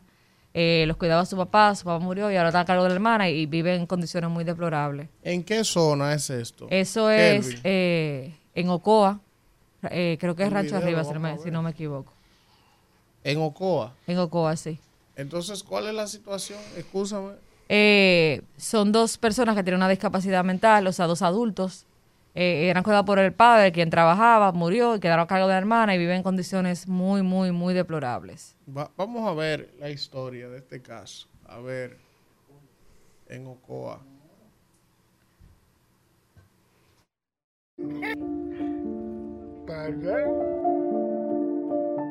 Viejo nunca le dieron la espalda. Y ellos han tratado de llevarlo de que en un asilo. Y yo misma le dije que no, porque eso no lo gasto yo. ¿Te ves? Porque el viejo es una cena que murió hace siete meses. Aunque pasemos trabajo, pero Dios es el que sabe. Todo está entregado en la mano de Dios. Que Dios está mirando eso muy de cerca. Bueno, bueno. Entonces, Catherine, ¿qué, qué, qué es lo que nos hemos puesto como meta para este caso? Mire, lograr el amueblamiento de la casa. El amueblamiento. Si al final no se logra eso, nosotros tenemos ya una parte recaudada y si logra la vivienda, obviamente los recaudados lo utilizaríamos para la, para la vivienda. Entonces, ¿cuál- en- en- en- tenemos una meta monetaria. ¿Cuál es el monto? Eh, 80 mil pesos. 80 mil pesos. Como el. Está bien. Oye, Vamos, bien, vamos a recaudar estos cuartos ahora mismo. oposición, ahí hay dos mil pesos de una vez. Ayúdame, Danira, para yo mandar este caso a par de amigos. Vamos a resolver eso ahora mismo. Vamos, y tira los teléfonos, Isidro. Claro, tírame los teléfonos para que la audiencia empiece Y vamos a poner participar. también los teléfonos en pantalla, eh, Kelvin, para que la gente las cuenta. Es momento de escuchar al pueblo. Comunícate con nosotros al 809-682-9850 y nuestra línea internacional 1-883-380-0062. El rumbo de la mañana. Bueno, regresamos, regresamos en este John Péame en el rumbo. Vamos a resolverle su casita. amigos. Necesitamos 80 mil pesos. 80 mil. Vamos a pedir. Vamos a eso. Póngale Ayúdame, cinco, Danira, amigo. con el Póngale micrófono. cinco a Elías. Ahí hay cinco. Ya Déjeme tenemos ano- siete. Víctor, ayúdame ¿Qué, con. ¿Dónde? ¿500 dónde? De Ralph Pérez. Ah, te vale que 500. coopere porque estamos casi sacándote. Eh, no, no, no, a Ralph no lo saque. Te- Está terrible. Hay que ser tolerante, hay que ser tolerante. Está equivocado, pero hay que ser tolerante. Sí. Vamos a ver, tenemos las cuentas aquí en pantalla. Cuenta del Banco Popular, la 808-206-155. El Banco BHD León. Usted puede aportar en la cuenta número 253-4240-0011. En el en el Banco de Reservas tenemos la 960 17 eh, 22003. Ahí están las cuentas, están en el cintillo la pantalla para los que nos eh, televisan, digamos, por las redes sociales, por las transmisiones. Y también puede aportar en la cuenta de John Péame en el de John Péame en eh, PayPal. Usted puede siempre haga el depósito en el poniendo siempre el mensaje de John Péame en el rumbo para que de todos los casos que simultáneamente trabaja John Péame, la Fundación John Péame, se sepa que este va a este caso que estamos aquí aportando entre todos. Bueno, Cualquier mira, aporte es válido y Vamos a agradecer provechoso. a un amigo oyente de este espacio y que siempre nos sigue, el amigo Edwin Sí. Mieses de Ah, Santo bien. Domingo Este. Acaba de enviarme la transferencia, 3 mil. Ah, excelente, Así que excelente, gracias. excelente. Gracias a Edwin Mieses Gracias, por el apoyo, ¿eh?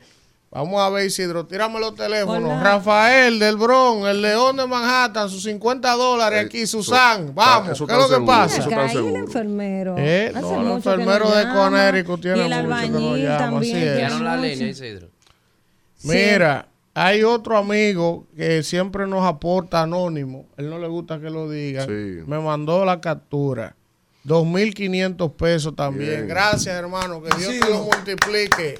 Te bendiga. Para que la gente vea. Ay, Claro. Ah, el video, sí. Mira, es doloroso verlo. Kelvin, Pero ojalá la Manda la gente cuenta al grupo. que nos esté escuchando vea al grupo. la pobreza Sí, en ahí la la que viven esa gente. Es verdad, los pobres siempre van a Mira, estar. Braulio Vázquez está poniendo 500 qué? pesos también, Danira.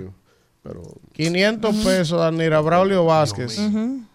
El albañil de Canadá también tiene mucho que no aparece. Vamos a ver la historia nuevamente. La línea, a- la línea anota tanera. 1500 más ahí.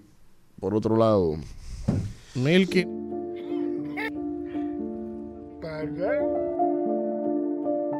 Viejo nunca le dieron la espalda. Y ellos han tratado de llevarlo de que en un asilo. Y yo misma le dije que no, porque eso no lo gasto yo. Porque el viejo es una cena que murió hace siete meses.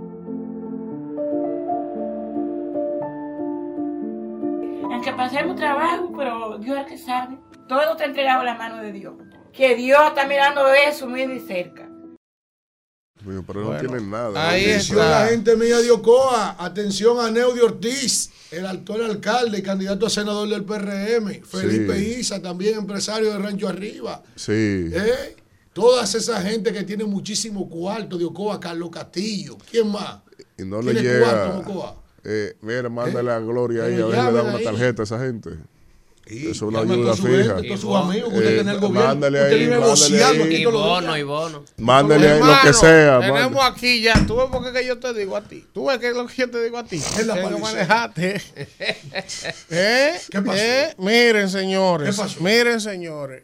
Primero, un mensaje para ti. Yo me voy de aquí. un hermano que siempre nos apoya. Que hay varios casos pendientes. Sí. Que le dé seguimiento. Ok.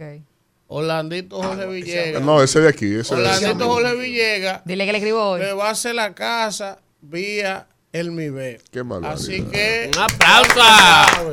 Carlos Orlandito, que siempre es. ayuda, Orlandito, que siempre está ahí. Así que ya saben, le tenemos su casita Orlandito, ahora. amigo, Así es. Pero también gracias a Carlos Bonilla. Porque eso, Orlandito, eso- sí, amigo. Orlandito amigo tuyo, pero tú No, pues entonces, Entonces, ex- excelente entonces. Sí, claro. Entonces, Orlandito, le, vamos, amigo mío. le vamos a hacer la casa gracias a Orlandito Jorge Villegas, Orlandito, amigo mío. como siempre, y al MIBE que se encarga de poner los materiales, la mano de obra y todo el asunto. Entonces, estamos ahora gestionando bien el plan social, a ver si nos la mueblan también, y entonces ver cómo uno le recauda lo más que podamos. Si ya nosotros tenemos una parte. Exacto. Entonces, vamos a seguir aquí. Ral Pérez pone 500. Ya está lo anotado. ¿Eh? sí, Sí. la, en la Sí, de él, Yajuana ya la él, puso. él hace su bono, sí. Eh, Braulio, malo, Braulio Vázquez también Sí, 500. ya, yo lo noté. Natividad de la Cruz, bendición mami, mil pesos ahí.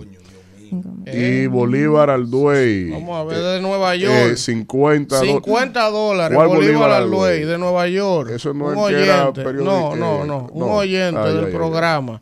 Entonces, vamos a ver esta línea. Buen día, ¿quién nos habla y de dónde? Bueno, tú me estás llamando, pero yo la, la- la llamada se me ha caído tres veces. Ah, no lo cogen. Dele ahí. Sus 50 dólares, se nos vaya. Eso siempre están ahí, por eso yo lo dejo que él me diga lo que él quiera. dijiste, 50 dólares, eso no falla. Gracias, no falla. Rafael. Gracias, Dios te lo Rafa. multiplique y te lo bendiga. Desde Nueva York, Rafael, se nos falla. ¿Dónde está el León de Manhattan? Que hace días que nos llama. Ay, que ustedes Eh, lo tienen. Usted lo Vamos tiene a ver. bloqueado ahí. No, yo no, porque Rafael entra todos los días llama de allá. Rafael llama todos los días y llama de allá. Eso es que el León no está llamando. Ah, ya, tenemos ya tenemos 22.800. 22.000. Más la casa que va Más la a casa. nivel. Estoy hablando con un amigo, un hombre bueno aquí. Domingo, yo necesito que tú dones para una causa de Yompéame 10 mil pesos. Tú eres un hombre rico, no. haz tu obra del día de hoy. Hoy viernes. Hoy viernes. No, yo quiero que tú nada más te bajes de la mula con 10 mil. aquí ahora mismo en este programa. Esos son pequeñeces. Oiga eso, ¿cómo es? ¿Cómo es?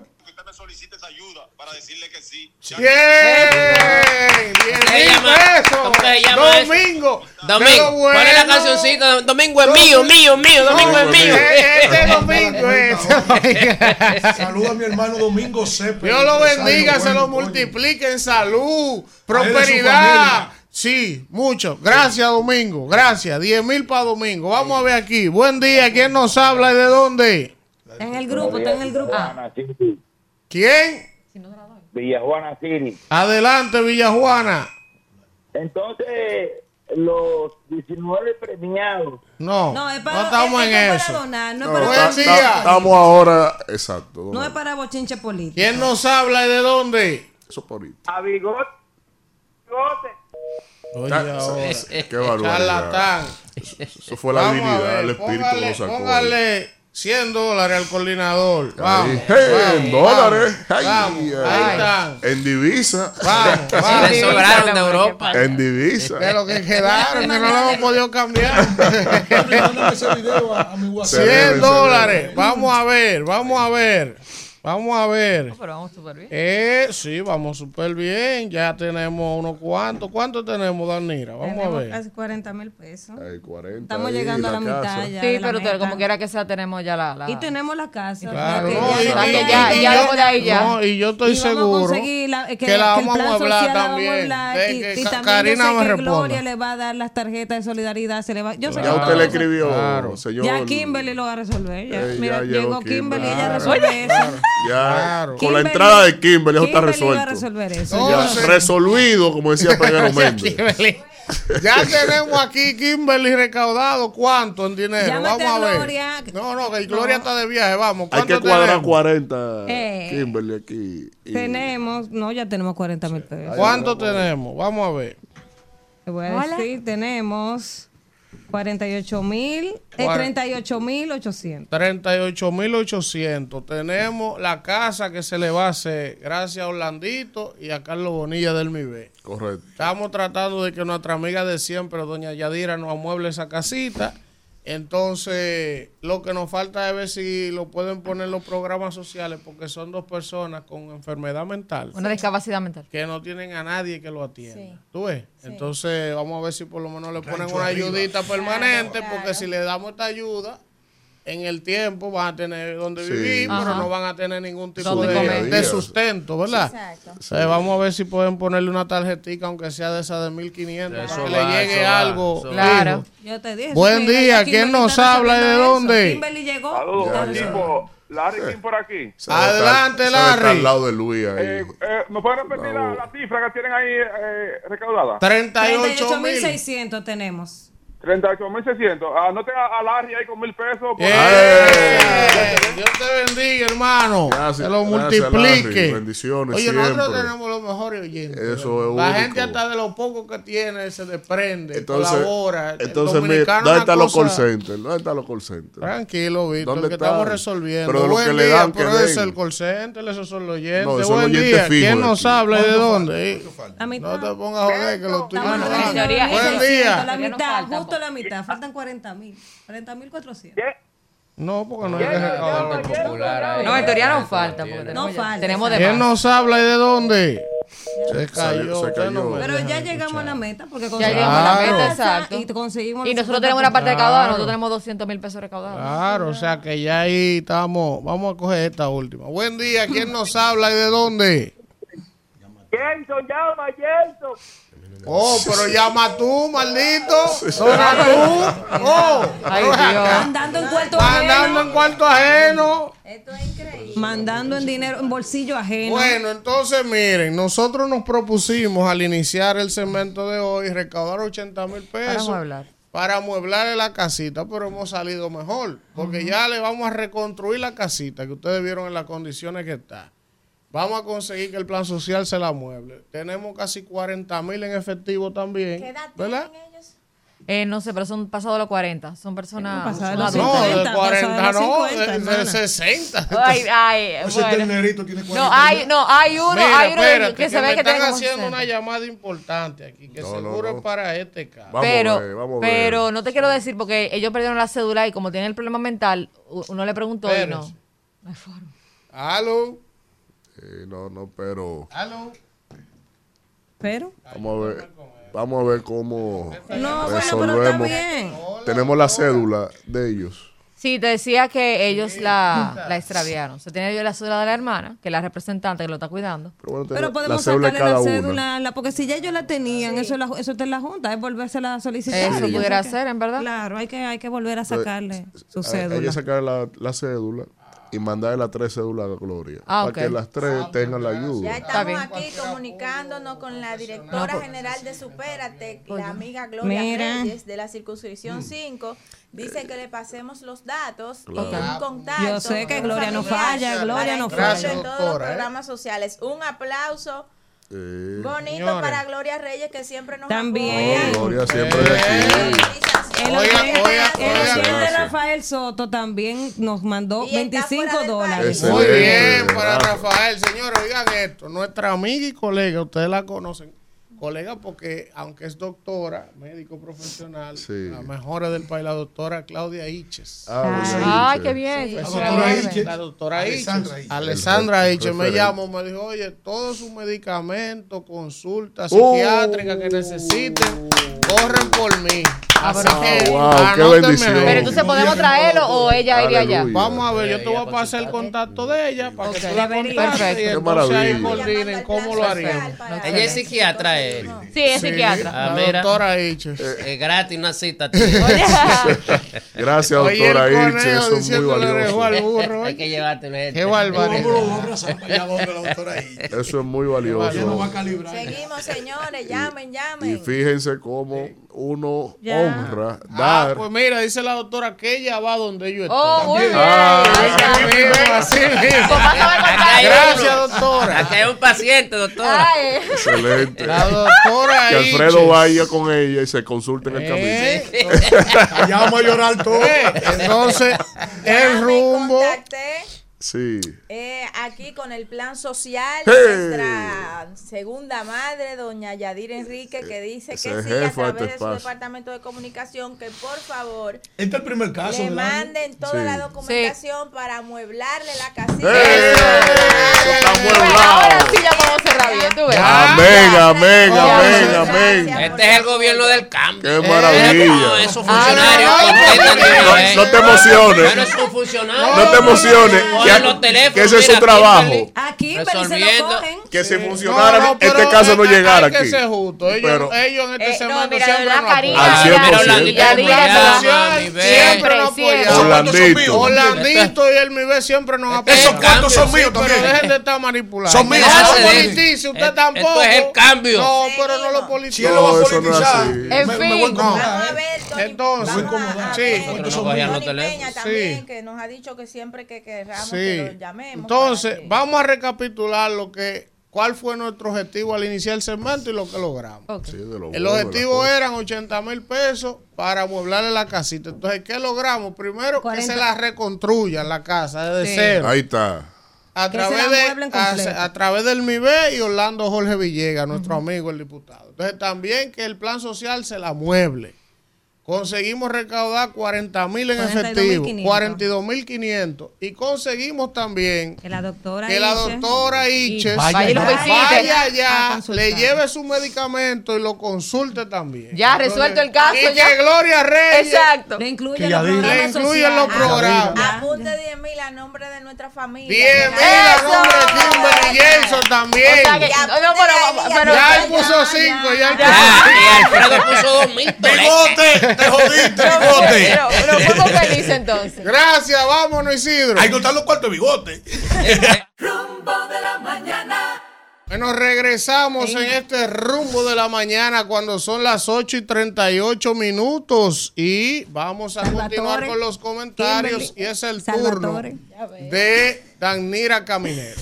Gracias, Elvin, y gracias a toda la gente que está ahí en sintonía. Qué bueno es iniciar un viernes con noticias tan bonitas y tan positivas como poder ayudar a la gente que lo necesita. Y que gracias a todos los que hicieron un esfuerzo y pusieron su granito de arena para ayudar a esta noble causa de John Péame. Yo hoy voy a, a dividir mi comentario en dos. Más o menos tiene que ver con lo mismo, podríamos decir, porque es, eh, son unos temas sobre el gobierno, a propósito de que esta mañana comentábamos aquí el tema de mi frontera RD, yo no, no iba a traer ese tema, pero lo leí anoche y, y me, me gustaría aportar unos datos con referencia a ese, a ese proyecto, Mi Frontera RD, que no es que ellos lo están lanzando, ellos están dando cifras de lo que se viene haciendo en ese plan Mi Frontera RD. Lo que pasa es que pareciera que, es, que están lanzando un programa nuevo que no es.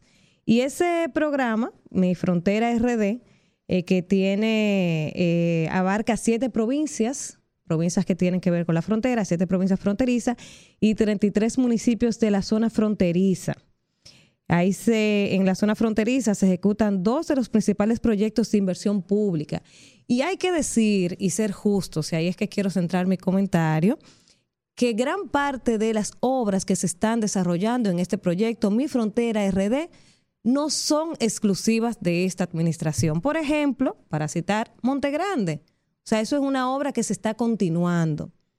Es una obra de la pasada administración, de pasadas, porque ni siquiera es de, de la gestión de Danilo, sino que eso viene desde cuando Leonel. Entonces, el programa Mi Frontera RD es un programa de esta administración, pero hay obras que están ahí que son de pasadas administraciones y qué bueno que hay continuidad de Estado, porque de eso se trata, que cuando llegue una administración le den continuidad. También en ese, en ese proyecto de Mi Frontera RD está el tema del puerto de Cabo Rojo, está el tema de la, de la termoeléctrica de Manzanillo, de los 800 megas que están construyendo allá. Y este proyecto eh, abarca unos 17.800 millones de pesos del sector público y eh, un, del sector privado 140 mil millones. Entonces, hay que tratar de ser lo más transparente y justo posible. No quieran vender un proyecto de ahora como para invitar al nacionalismo. No, eso es hace tiempo que se está desarrollando y son obras que no son de ahora. Si usted ve entonces lo que van a hacer a partir de ahora, son dos o tres cositas, pero son obras viejas, que qué bueno que se están haciendo y qué bueno que se están continuando, pero no quieran venir a venderlo como que es algo nuevo que están inventando ahora en la frontera para invitar a ese sentido patrio que nos caracteriza a los dominicanos, a ese nacionalismo que nos une a todos. Eso por un lado. Por otro lado, ayer la querida amiga Milagros Ortiz dio una entrevista en un programa de televisión y ella decía, y me apena mucho decirlo, y creo que lo hemos dicho aquí casi todos en esta mesa, y yo lo he dicho en reiteradas ocasiones, que me da pena cómo Milagro ha decidido terminar su carrera. Una persona que era un referente de ética, que muchos admirábamos por su, su accionar histórico, pero como que ella está, ha decidido terminar su carrera de, de una manera eh, que me apena mucho. Y ella decía ayer en un programa que en esta administración no hay impunidad decía la señora Milagros Ortiz Bosch. Ella dice que durante la actual gestión ningún caso de algún funcionario que fuera señalado por corrupción se ha dejado fuera del procedimiento judicial. Y yo le voy a citar unos casos aquí a Milagros para que ella se tome el tiempo y le responda qué ha pasado con esos casos que ni siquiera han ido a la justicia. El caso del Intran, denuncias que se le han hecho a Inavíe, la denuncia, por ejemplo, del canódromo, las cientos de denuncias que se le han hecho al Ministerio de Educación, el caos que hay en el pasaporte, aunque ahí no se, eh, se, se denunció una licitación, que eso quedó en nada, pero también se cuestionó lo que pasó recientemente ahí con, con la OCTI y Bartolomé Pujals. O sea, no puede decir usted que aquí no hay impunidad, porque hay muchos casos que se han denunciado y han quedado impunes, que a este pueblo no se le ha dado una respuesta. El hotel ahí que se, que se, que se licitó, que se construyó, que se utilizó para, para la policía, que se cuestionó. Son muchos casos, muchos casos que se han cuestionado en esta administración y no han sabido darle respuesta. Nos han ignorado, han olvidado, han apelado al tiempo y al olvido. Pero los casos están ahí. Entonces sí hay impunidad. Sí hay. Porque aquí tenemos corruptos favoritos. Y aquí se, se, se lleva el paredón, a unos sí y a otros no. Entonces a los inocentes los queremos juzgar, los queremos sacar del cargo, pero a los que son eh, los favoritos, entonces esos ni se tocan. Porque por menos de, por menos de lo que hizo Bartolomé Pujol, aquí se ha sacado gente del Estado, del tren gubernamental, y cuando ustedes eran oposición, lo llevaron a la Plaza de la Bandera y lo criticaban todo y metían presión. Claro, el PLD tampoco sacaba a nadie porque se hacían de la vista gorda, pero ustedes eran el cambio.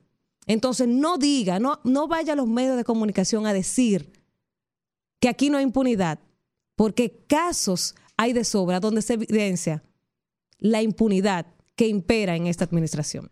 Hasta ahí lo dejo, Isidro. Regresamos. Aquí está Miren, miren quién anda ahí. El, el- el traidor. No, miren no, quién anda no, ahí. no, no, El único que de visita. miren quién anda ahí. Visitando las regleva de este país. Él vino porque estaba John Péame. Porque que- está allá, allá arriba. En el, en, en- en- Lo que me en- trajeron de España me lo pueden mandar por allá. Se derritió. Señores, ese era el hermano Manuel Cruz que pasó por aquí a darle un abrazo. Me dijo, me dijo al ya igual se que acabó, ya. me dijo al igual que Joan, el sujeto, de que hablamos el martes. Bueno, señores, entonces Buenos vamos días, a continuar Kimberly, y su dándole poema. los buenos No. días a Kimberly Taveras, Está que ya fuera. está por Usted me aquí. trajo algo ahí llamado Nervo. Miren, muy buenos días. Este, dándole los buenos días a todos y todas, eh, esperando que estén bien, que pasen este fin de semana bien. Yo realmente les voy a hablar la verdad, no he tenido tiempo de preparar esa pieza de hoy, pero sí eh, decirle a Víctor que podrán cortar las flores, pero no podrán detener la primavera. Uy. Pablo ¿Por qué, Neruda. Que por ¿Y por qué, Víctor? ¿Por qué? Usted Ellos- está cortando las flores. ¿Qué es lo que Ahora, está ahora, ahora, Pero ella la tiene rozagante las Hermana, flores hermana, ahí. ¿Qué hermana, pasó? Y, y ¿Cómo La- y Lalo Rodríguez escribió una. eh, cantó Y ahorita una oí que un interactivo le dio un suple a usted. Usted dice, pero dime por qué, qué es lo que han Y hecho. le él estaba dijo, diciendo, y le estaba diciendo, y él no lo dejaba. Me agredió. Sí, te Lalo dio, Rodríguez. te dio tu suple. Lalo Rodríguez decía en una salsa hermosísima. Vamos, vamos a hablar un Aunque poco lo dudes, de arte. siempre habrá una primavera. Los títulos que lo manden al chat, por favor, los títulos de los comentarios. ¿Cuál título? Lalo también cantaba una que a mí me encanta. ¿Cuál? ¿Cuál? Ven, devórame otra vez. Ay, vente ahora. me- Lo escribió un dominicano. Palmer, Palmer Hernández. Hernández. Duro. sí. Ya se acerca el concierto de mi Juan Luis tiempo Guerra. vacío de- aventuras. Y chula esa es la versión del retro jazz. ¿Cuál En es? jazz. Ah, Nunca parí, no estaría por, Por no verte ya. Y haciendo el amor te he nombrado sin, quererlo yo. Maldita sea. Llamen al colmado.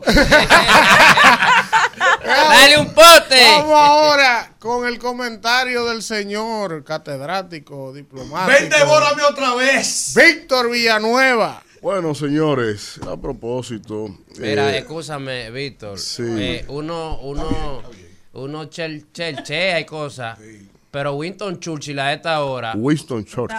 fumando estaba bebiéndose, un desayunándose con vodka. A las 12 bebía whisky y en la noche amanecía bebiendo todos los días. Y fue un hombre brillante. Sí, y Pablo Neruda se sentaba en un barco a beber, y, y el- pero el barco afuera, y él decía, las olas se están moviendo, y era borracho. Arrebatado que estaba Neruda. Bueno, tú sabes que que, eh, Francisco de Quevedo que fue un gran literato, eh, poeta inclusive, por allá por la década, por los años 1600 y tantos. Eh, estableció con su prosa, eh, escribió algunas, hizo algunos aportes. Y dentro de esto eh, hay un libro que invito a leer, a buscar, está yo creo que ya libre de propiedad intelectual en internet, que se denomina Sueños y Discursos. Francisco de Quevedo eh, iconizó la frase que no hay, no, promete más quien aquel, aquel que no va a cumplir. Es decir, que nadie ofrece tanto como el que no va a cumplir. Y eso eh, se le adjudica a los fenómenos esencialmente demagógicos y populistas. Porque en el ejercicio del poder siempre se coquetea o las, o las figuras políticas se dejan arrastrar de estas figuras, de estos eh, eh, recursos en términos de los ofrecimientos, de plantear cosas sin planificación alguna, de no tener un sustento de eh, una evaluación ante una problemática o, un- o solo por entrar en el festín de que vengan, súbase conmigo a la borrachera, súbase conmigo a la patana del triunfo. Y desde aquí eh, no importa cómo será, el asunto es que lleguemos. Y eso se aplica mucho a toda la experiencia que se ha acumulado con lo que ha significado el PRM en el poder por primera vez como PRM. Y desde ahí ellos han, sin, sin proponérselo, pero tal vez también con la inconsciencia del el peso de sus actuaciones, no han dimensionado que la característica principal que han logrado afianzar en términos del ejercicio del poder y en términos del ejercicio político electoral ha sido precisamente la incoherencia, la, la desvergüenza y sobre todo la incapacidad reiterada para tomar o emprender soluciones a la problemática del país. A ningún gobierno se le pide que resuelva todo en un cuatrenio. Sería una quimera. A ningún gobierno se le pide que lo resuelva todo de un día para otro. Eso es una locura. Mucho menos cuando el gobierno asciende desde eh, haber tenido una problemática real de índole mundial, histórica, como en un contexto de una pandemia, y que desde ahí, entonces, obviamente que también nosotros le aportamos en paciencia esa curva de superación de los efectos de, de la pandemia en términos económicos y sociales.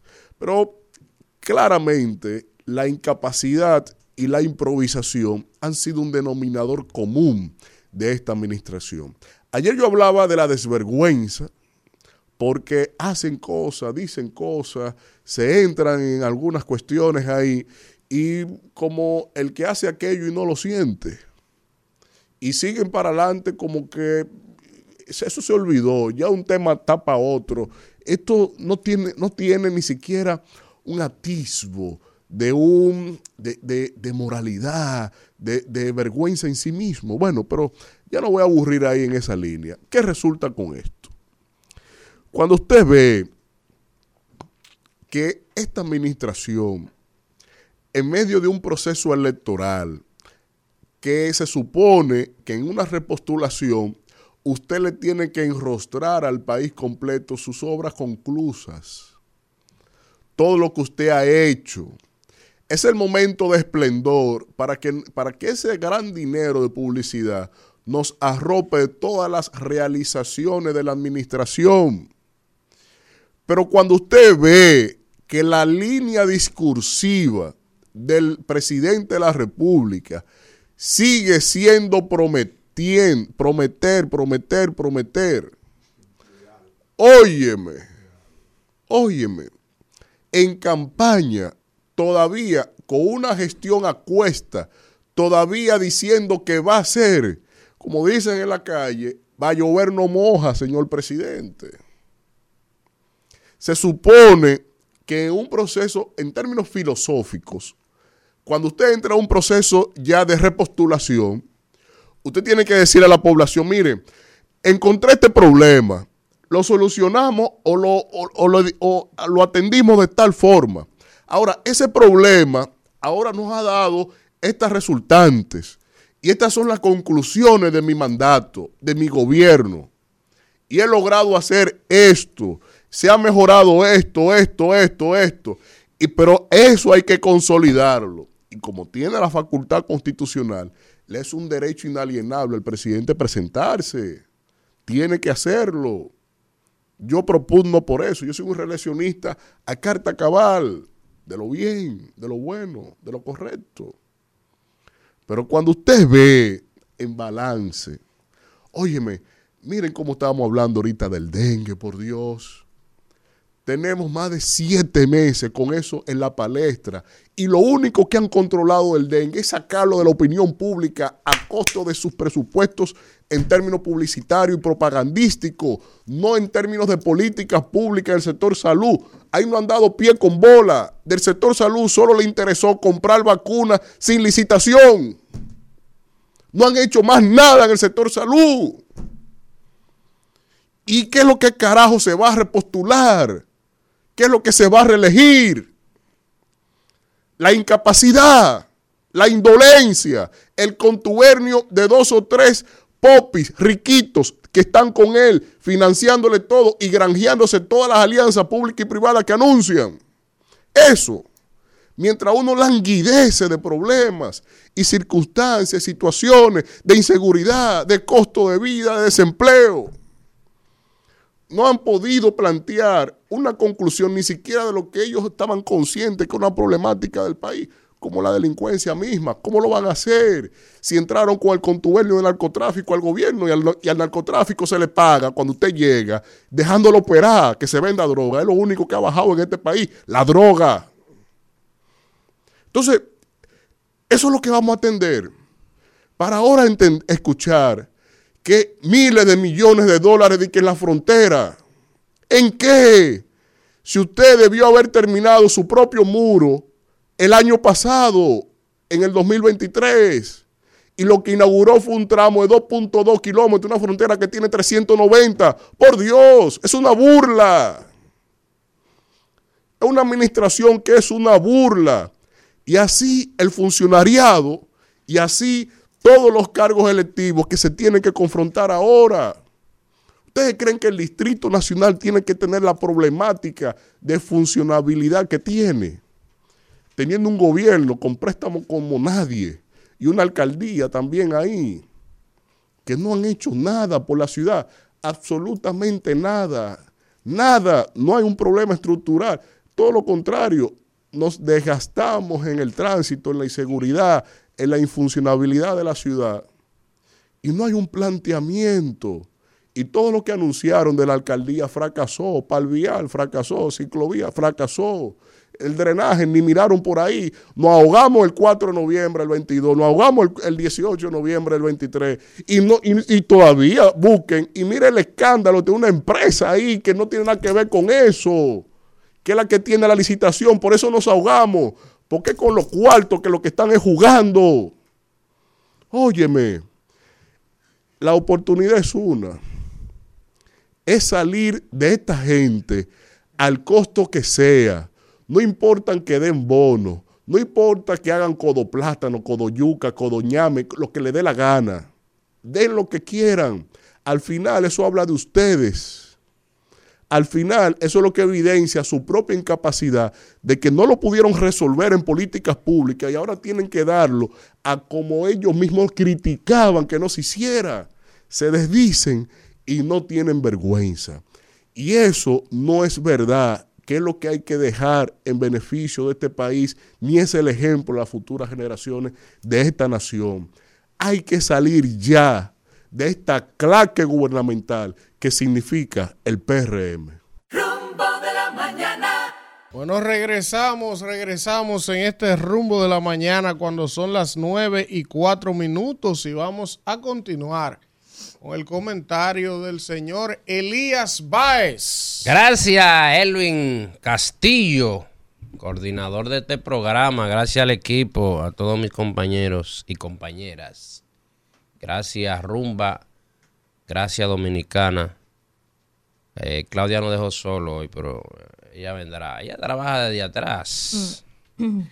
Bueno, Estamos a nueve días de las elecciones municipales, que se exprese el pueblo,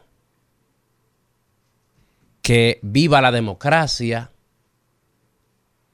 Y yo voy a hacerle un llamado a la oposición. Que le bajen algo. Oposición, ustedes tienen desde el 2020, cuando llegamos al poder, que estábamos en pandemia, no, no dieron los 100 días de tregua. Desde que empezaron fue guata, pela, guata, pela, ataque. Y que la jeringuilla, y que la vacuna, y que esto, y que aquello. Y no han dado tregua a nada. Una oposición perdida, que dicen que están aliados, pero entonces llevan dos y tres candidatos en, en un solo municipio. Que los eh, presidentes de esos partidos van al lugar y no se montan con, con el candidato del otro, porque debería de montarse con los dos, por lo menos. Si ustedes se aliaron para nada, entonces dejen eso. No tienen propuesta. Ustedes no ven una propuesta de los candidatos de la oposición. Todo es, está mal, lo están haciendo mal. Pero dígame qué ustedes le ofrecen a este país después que ustedes duraron 20 años gobernando. ¿Qué le ofrecen? Seguridad. Si dejaron la policía manga por hombro que hagan lo que hicieran y nunca ni siquiera se preocuparon de aumentarle el sueldo. Critican el muro. ¿Y qué hicieron ustedes en la frontera? ¿Se preocuparon alguna vez de hacer algo en la frontera? Porque es que así no podemos criticar por criticar. ¿Y su propuesta de seguridad de la frontera cuál es? Ninguna. ¿Cuál es la propuesta de la oposición de mejorar la calidad de vida de los dominicanos menos pudientes? Ninguna. Y este gobierno ha dado pensiones solidarias, ha aumentado el sueldo, hasta los bomberos ahora le acaba de dar beneficio, le ha dado a más de dos millones de personas el seguro Senasa. O sea, se ven cosas que se están haciendo, contrario a ustedes que solo se preocupaban de llenarse los bolsillos del dinero del pueblo. Yo entiendo que eh, hay que hacer oposición, pero hagamos oposición que el pueblo le pueda creer. Digan, digan cuáles son las propuestas para yo creerle también y decir, mira, fulano tiene razón. No, atacar, todo es atacar. Ahí yo veo que están atacando hasta la trinchera de los guardias que están poniendo en la frontera, que, es para cuidar el, el país.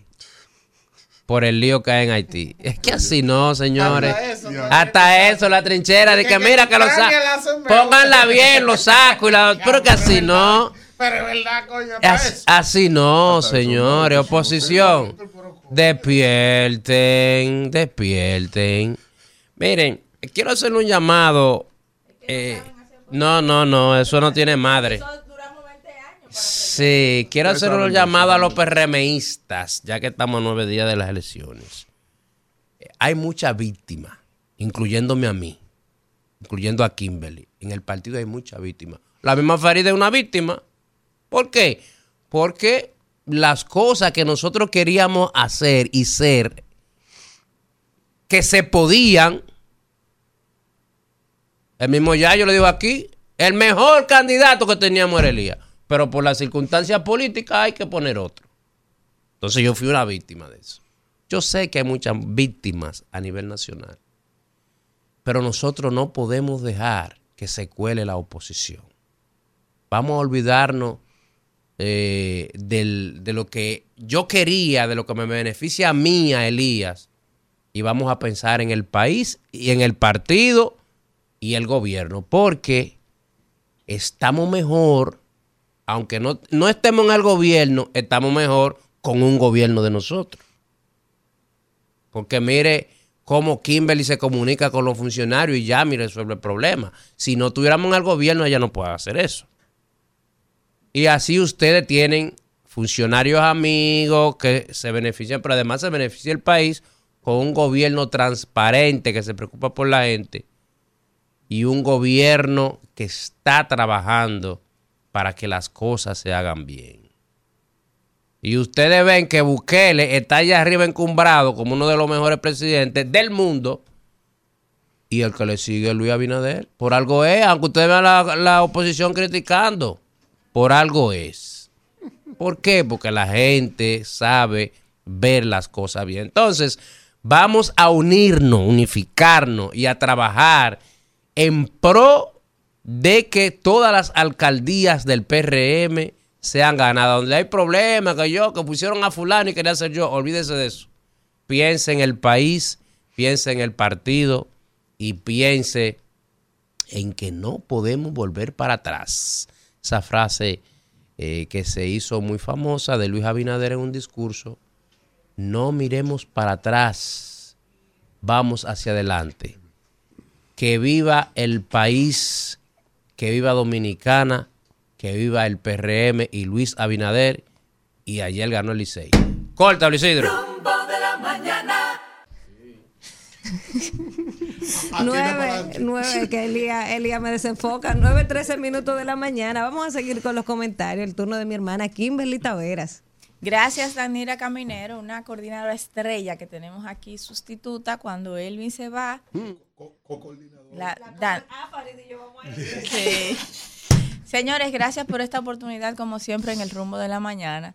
Decirles que ante esta noticia de- que ha dado a conocer el Palacio del programa que se llevará a cabo, La Frontera Cambia, con una captación de inversión pública y privada para crear las condiciones como tantas veces hemos dicho. Porque a veces uno espera que la oposición al menos reconozca cuando se pide algo a voces, a gritos, que beneficie al país, como este tipo de acciones que nadie puede decir que van a beneficiar al país, pues que se aplauda, que se reciba bien, por lo menos que reconozcan que se está haciendo algo, porque eh, uno viene aquí a hacer una labor de comunicar, igual que, que nuestros compañeros, ellos con más profesionalidad que nosotros, porque son de esa carrera, y uno viene a aportar humildemente, esperando que las cosas cambien. Y cuando se hace un cambio, pues uno se siente bien porque están escuchando los temas que se están poniendo en el debate, los temas que de verdad importan. Y uno ha dicho aquí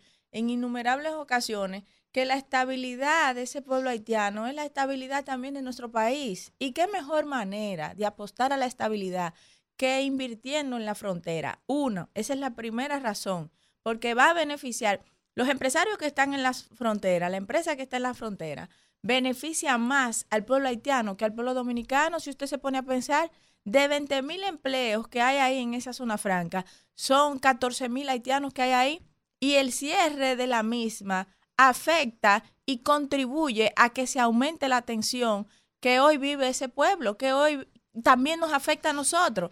Y sin mencionar la cantidad de empresarios dominicanos que se benefician de eso.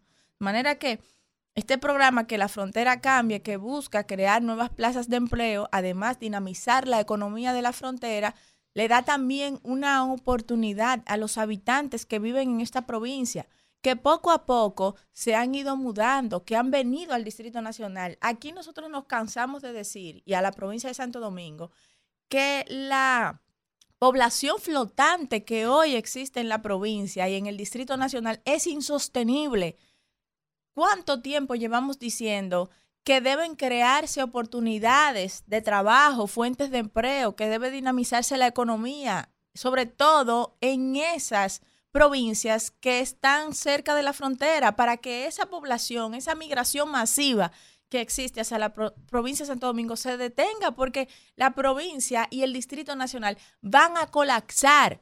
Los servicios del Distrito Nacional y de la provincia de Santo Domingo van a colapsar. Si usted se pone a analizar el tiempo de la gestión de cada alcalde de la provincia, usted verá que es muy difícil que un alcalde de la provincia de Santo Domingo logre repetir. ¿Usted sabe por qué? Porque es insostenible manejar cualquier ciudad que tiene una población flotante, casi que es el 30% y en algunos lugares el 50% de la población que vive allí. Y que crecen cada año, cada año, y los recursos de los ayuntamientos no crecen en igual magnitud, al contrario. Entonces esa es una solución también para esa migración masiva, porque no se puede ver eh, un programa solamente con, con, con las consecuencias directas que va a tener y con el bienestar directo que va a generar. También hay que ver las aristas y también hay que ver los otros problemas que resuelven. Igual que un anuncio que me gustó mucho también, que es ver que empresarios de Hong Kong vendrán a República Dominicana. Eduardo Álvarez y Kelly Long, tanto el cónsul dominicano en Hong Kong de la República Popular China, anunció una amplia diversificación de rondas de inversiones, entre ellos energía renovable, hotelería, servicios, tecnología, cosas buenas para nuestro país, eso es lo que queremos. Hacia allí debemos ir orientados. Yo he dicho muchas veces aquí que tenemos que cambiar de una economía de servicio a una economía de producción. Y como nosotros no tenemos mucha tierra para poder sembrar y vender en grandes cantidades, como la tiene Brasil, como la tiene China, como la tiene Estados Unidos, como la tienen otros grandes países agrarios, como la tiene eh, Ucrania, por ejemplo, nosotros tenemos que producir exclusividad y agregar valor a nuestros productos para un mercado. Y además de esto, sumado al trabajo que está haciendo Yayo en aduana de convertir esto en un hub logístico, eso es extraordinario. Hacia allí es que debemos marchar como país. Hacia allí es que debe estar invertido todo nuestro esfuerzo. Miren este frío que estamos viviendo ahora, señores. ¿Quién se esperaba esto? Nosotros fuimos a España y en España había entonces una ola de calor, el invierno más caluroso que se haya vivido en España y una sequía. Y venimos aquí y han anunciado temperaturas en menos de 0 grados Celsius en, en, en, en los puntos más altos del país.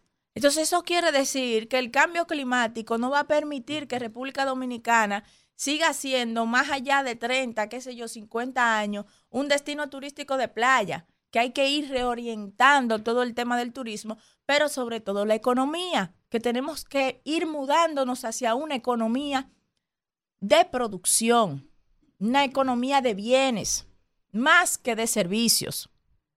De manera que yo felicito esa decisión, esa estrategia y, y la adopción de esas políticas públicas. Ojalá que se produzca mucho más. Y ojalá que la seguridad jurídica y el ambiente de negocios en el país siga siendo tan seguro como para que inversionistas y capital extranjero quiera seguir viniendo al país. Gracias, Isidro. Rumbo de la mañana. Bueno, 9, 21 minutos de la mañana. Antes de seguir con los comentarios y también Sí. con la otra invitada que nos falta, ustedes saben que hace unos días yo hablaba, ahorita ubícame Rosario, antes de irnos. Sí. Antes de, eh, hace unos días eh, yo hablaba aquí del tema de los desaparecidos, eh, a propósito de una desaparecida que Gary Brito viene denunciando desde hace días, eh, una joven que se desapareció en la romana desde el pasado mes de noviembre y hoy el Diario Libre trae un reportaje que habla precisamente del tema de los desaparecidos. Dice este reportaje que los familiares denuncian 170 desaparecidos en 10 meses. Y el tema de los desaparecidos es un tema que tiene en los últimos dos o tres años como que ha cobrado mucha fuerza. Así es. Y yo creo que eh, sea- hay que prestarle atención porque el departamento que tiene la policía para trabajar a los desaparecidos no da abasto.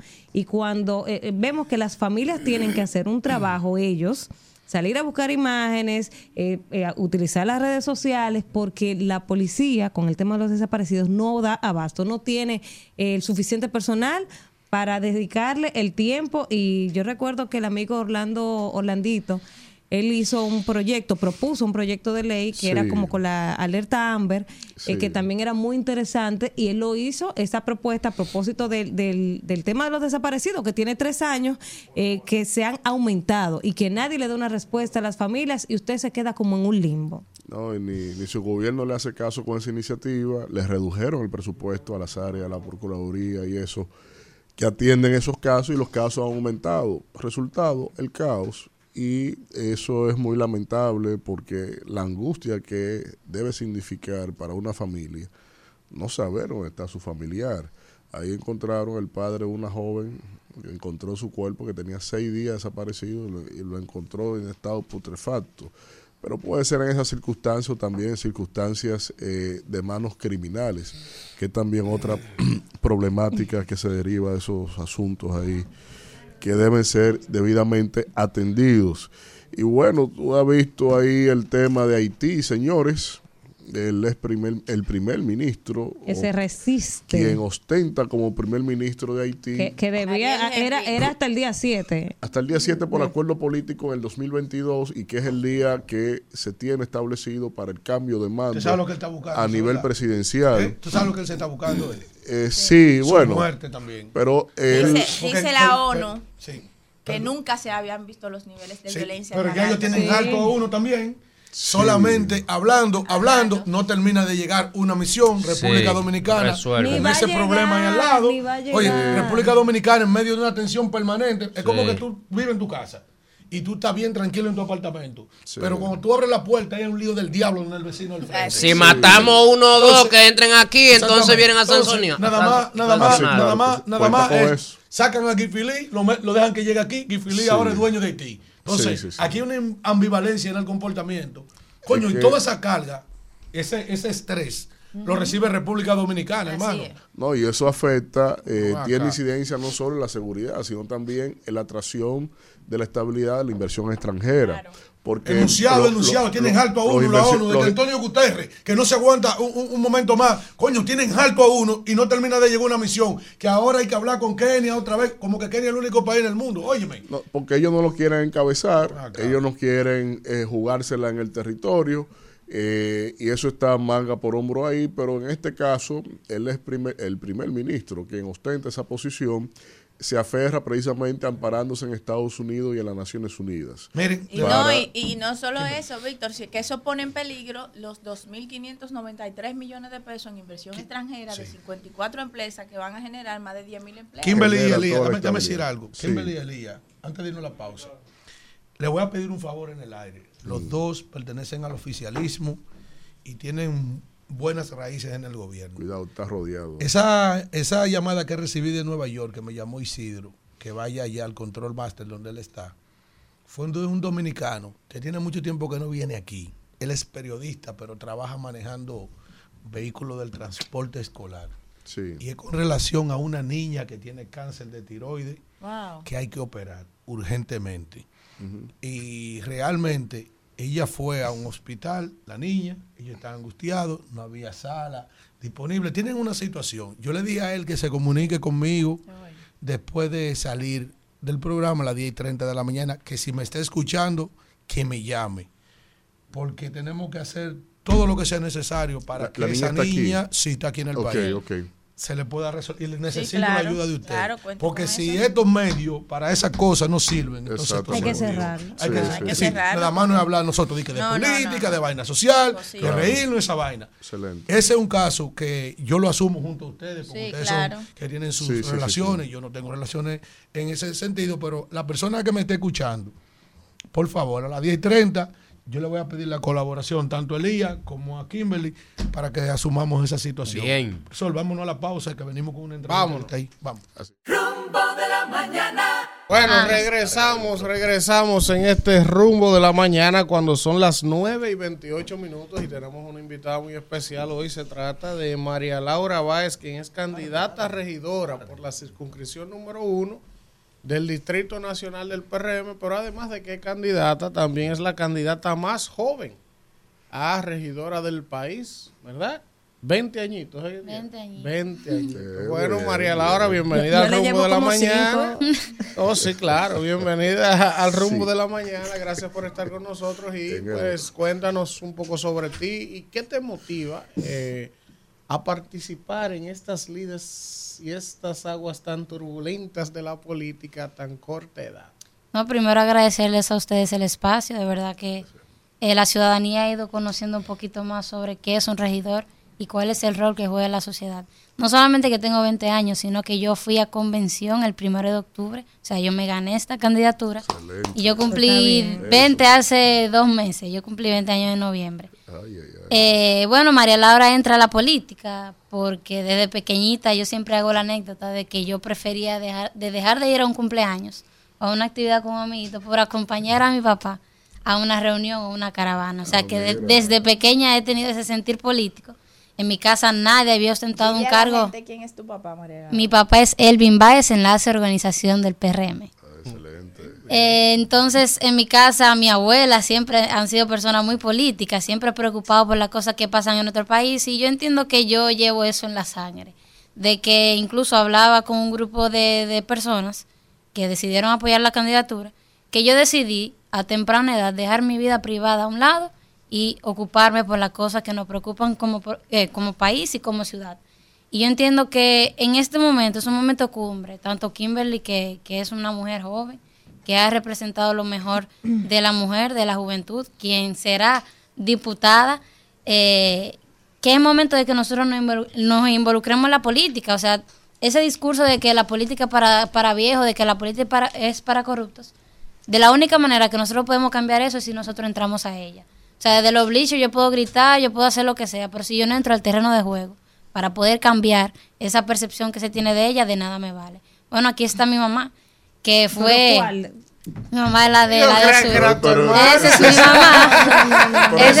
Esa es mi mamá. No, pero es que es genético. Y le hago... Hay flor, hay flor de la eterna juventud. en ¿Sabes qué, genes. ¿Sabe qué la confundo? No, yo soy la del medio. Sí, sí, yo sí. soy la del medio de tres. Oye, la del medio no es la más Y, chiquita. y le- no, no pasa que, por ejemplo, cada vez que andamos en un recorrido, que ahora nos turnamos, porque es verdad, han sido días muy agotadores, pero felices sobre todo. Así es. Eh, a veces la confunden, piensan que ella es la candidata. y señores, que en mi casa fue mi primera traba, porque en mi casa, bueno, mami no quería que Claro, yo claro. que yo me metiera, que yo me metiera tan de lleno. Yo en el momento le, le, le hablé, yo le hablé y dije, mami, tú sabes quién yo soy, tú sabes cuáles son mis valores, tú sabes cuáles son aquellas cosas que yo quiero lograr para mi país y para mi ciudad. En el momento yo no recibí el feedback directo de ella, pero después yo veía que ella le decía el comentario a otra persona de que no, ella me dijo esto, me dijo lo otro. María Y bueno, ahora ella parece la candidata. Eso, no, no todo está perdido. No, al contrario. Mira, los buenos somos malos. Lo que pasa Es que los malos han Hacen querido más ruido. todo el escenario y hace más ruido. Pero hay, hay muchos buenos. Y, y María Laura es una evidencia de ello.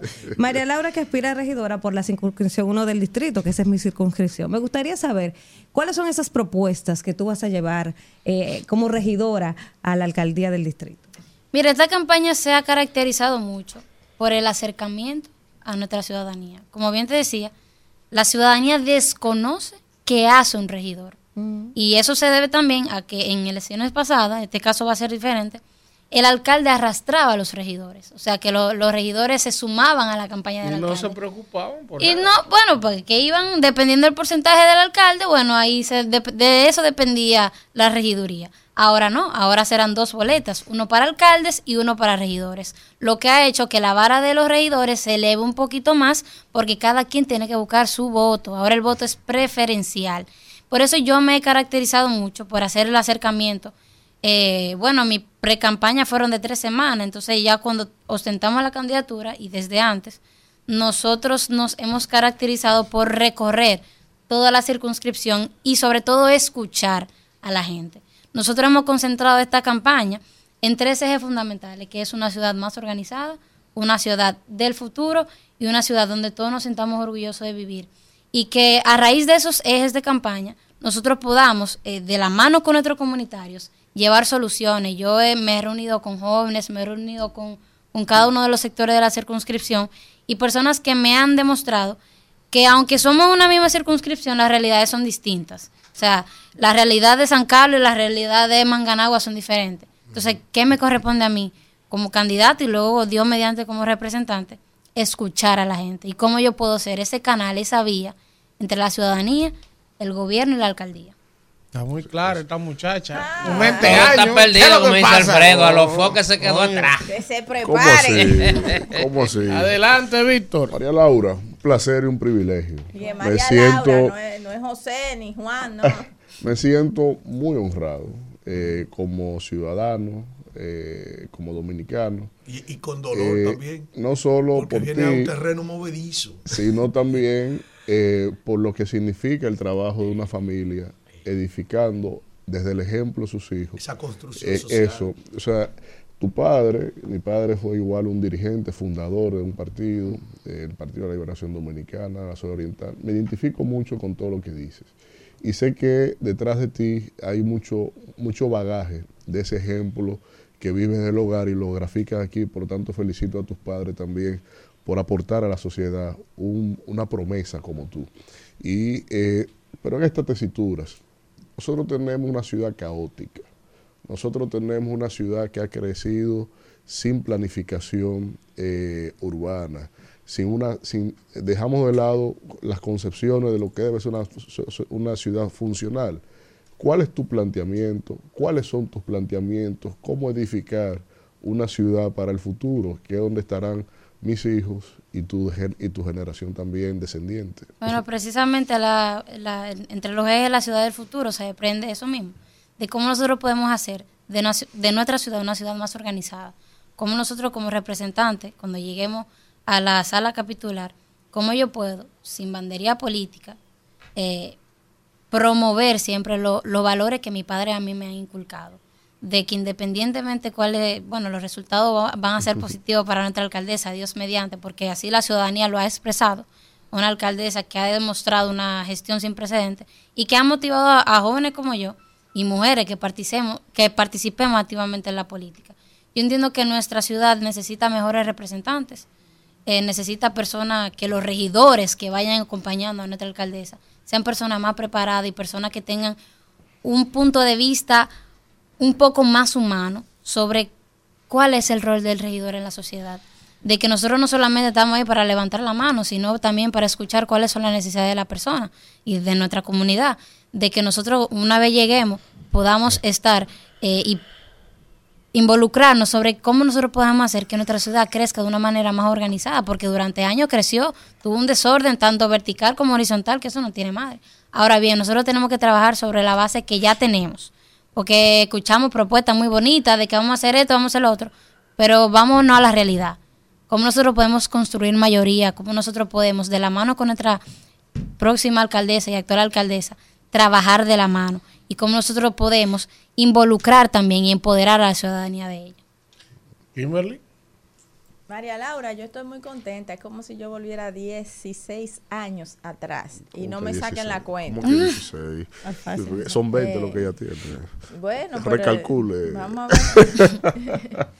Eh, es muy muy bonito, la verdad. Uno tiene sus hijos también. Ya mi hija mayor tiene 12 años, se llama Carla y ojalá que ella también vaya por ese mismo camino. No, y más en esa casa que hay dos. Entonces ese es el ejemplo que tiene. Sí, entonces, eh, nada, un ser humano que con, con, con voluntad política de cambiar, de transformar, no solamente quedarse a crear beneficios para sí, para su familia, sino que eh, va en búsqueda del bienestar colectivo. Pero háblanos un poquito de María Laura, qué tú estás estudiando, qué tú esperas en política, cuáles son tus aspiraciones, cuáles son eh, tus enfoques, porque aunque tú ahora estás en una candidatura de fiscalización, porque eso es lo que hace un concejal, fiscalizar y crear políticas públicas para las ordenanzas municipales, también tú tienes una visión holística de la política, que tú puedes decir, bueno, mira, yo estoy de acuerdo con esto, el gobierno de Luis Abinader, pero yo estoy, eh, creo que en estas áreas debemos mejorar como país, como ciudad, todo esto, cuéntanos, habla ahí todo lo que tú quieras, que todo lo que tú digas va a ser muy interesante. Mira, María Laura es una jovencita de 20 años eh, que estudia Derecho. Yo voy por mi tercer año de carrera.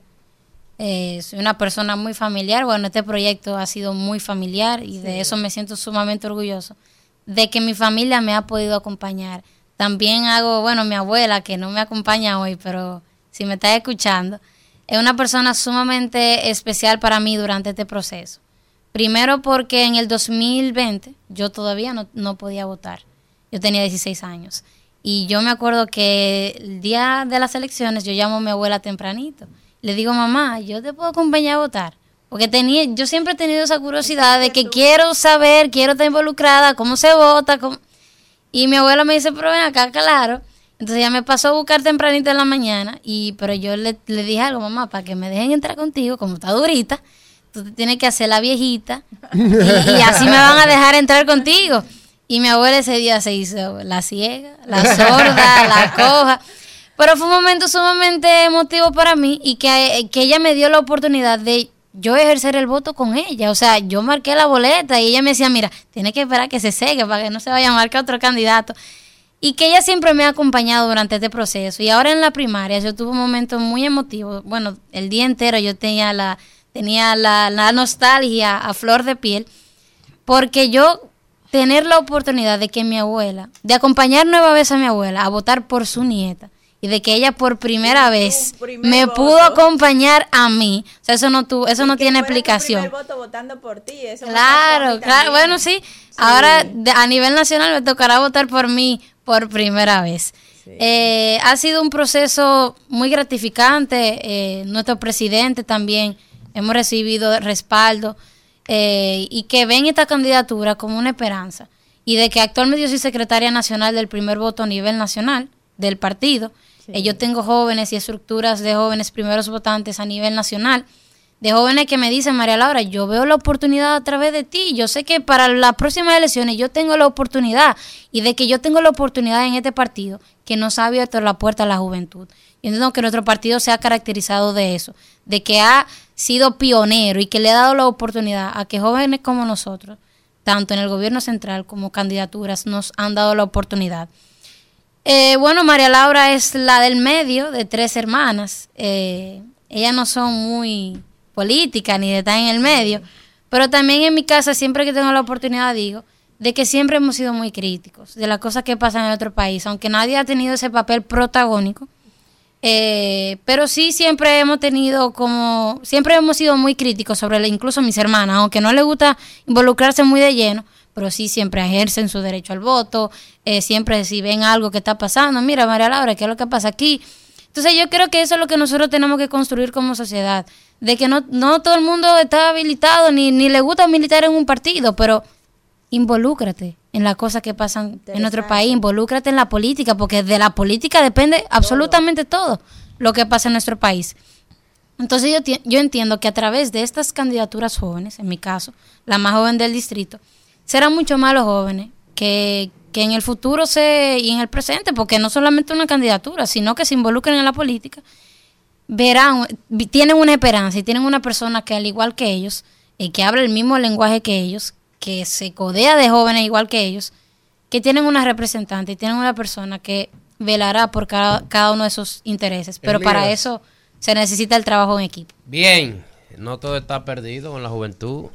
Eh, María, ¿quiénes te están apoyando del Distrito Nacional, de los dirigentes, Yayo, Farida y toda esa gente? Pues si no, yo llamarlo ahora mismo que hay que apoyarte a ti. No, mira, yo, yo, gracias a Dios, he tenido el respaldo de, de todos los dirigentes de la circunscripción 1. Eh, unos más que otros. Pero no, yo de verdad no, no, no me puedo quejar de absolutamente nada. Gracias a Dios este proyecto ha estado en la mano de Dios desde el día uno. Bueno, cuando empecé en mi casa, que le comenté a mami que quería meterme con la candidatura, que ella me dijo, mija, por favor, yo lo puse en las manos de Dios y yo entiendo que todo ha ido fluyendo eh, satisfactoriamente y todo, se han sentido identificados con María Laura y con esta candidatura también. Excelente, excelente. Alfredo. Bueno, eh, hay que ver. Hasta Llámalo, tú Foque, vas a votar por María Laura. Hay que ver. Primero, Vamos, Alfredo. algo, eh, quiero resaltar eso. Hay que ver con la madurez que esta jovencita se muestra y se expresa en esta entrevista, en un programa de este nivel. Es decir, la madurez, la característica de esta joven dicta mucho de sus congéneres y correligionarios. Hay que ver la sonrisa de su madre, lo orgullosa, porque esto es un ejemplo para la sociedad de que no todo está perdido. Su mamá, su madre orgullosa, su madre es. le brillan los ojos a ver- al ver esto que ella ha construido junto a su familia. Toda la Porque nosotros, sí, sí, gracias a Dios, porque nosotros vivimos quejándonos de esta degeneración que tenemos de juventud que se muestra en los barrios, en la calle, con muchísimas cosas. ¿Usted está de acuerdo que ella sí debió ser invitada allá a la Casa Blanca, al Día de la Dominicanidad? claro, yo- No, yo tuve, yo tuve, yo tuve el año pasado por Ah, allá. Pero para, para Sí. el Día de los Dominicanos. Sí, Excelente. el año pasado yo estuve por allá. Pero, pero no la que invitaron este año. No la que invitaron este año. a- Toquicha. Por Dios, eso no es el ejemplo. pero, pero, eh, pero bien. Tuvo.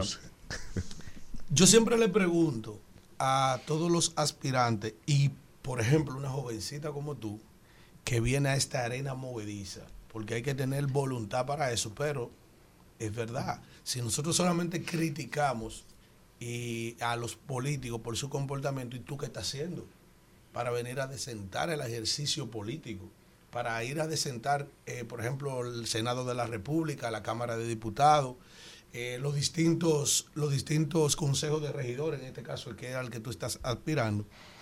Yo te pregunto a ti, ¿qué estás haciendo tú día a día en términos de carpintería política, de proselitismo, para tú agenciarte el voto y el favor de toda la gente que pudiera votar por ti en la circunscripción a la que tú perteneces en el Distrito Nacional?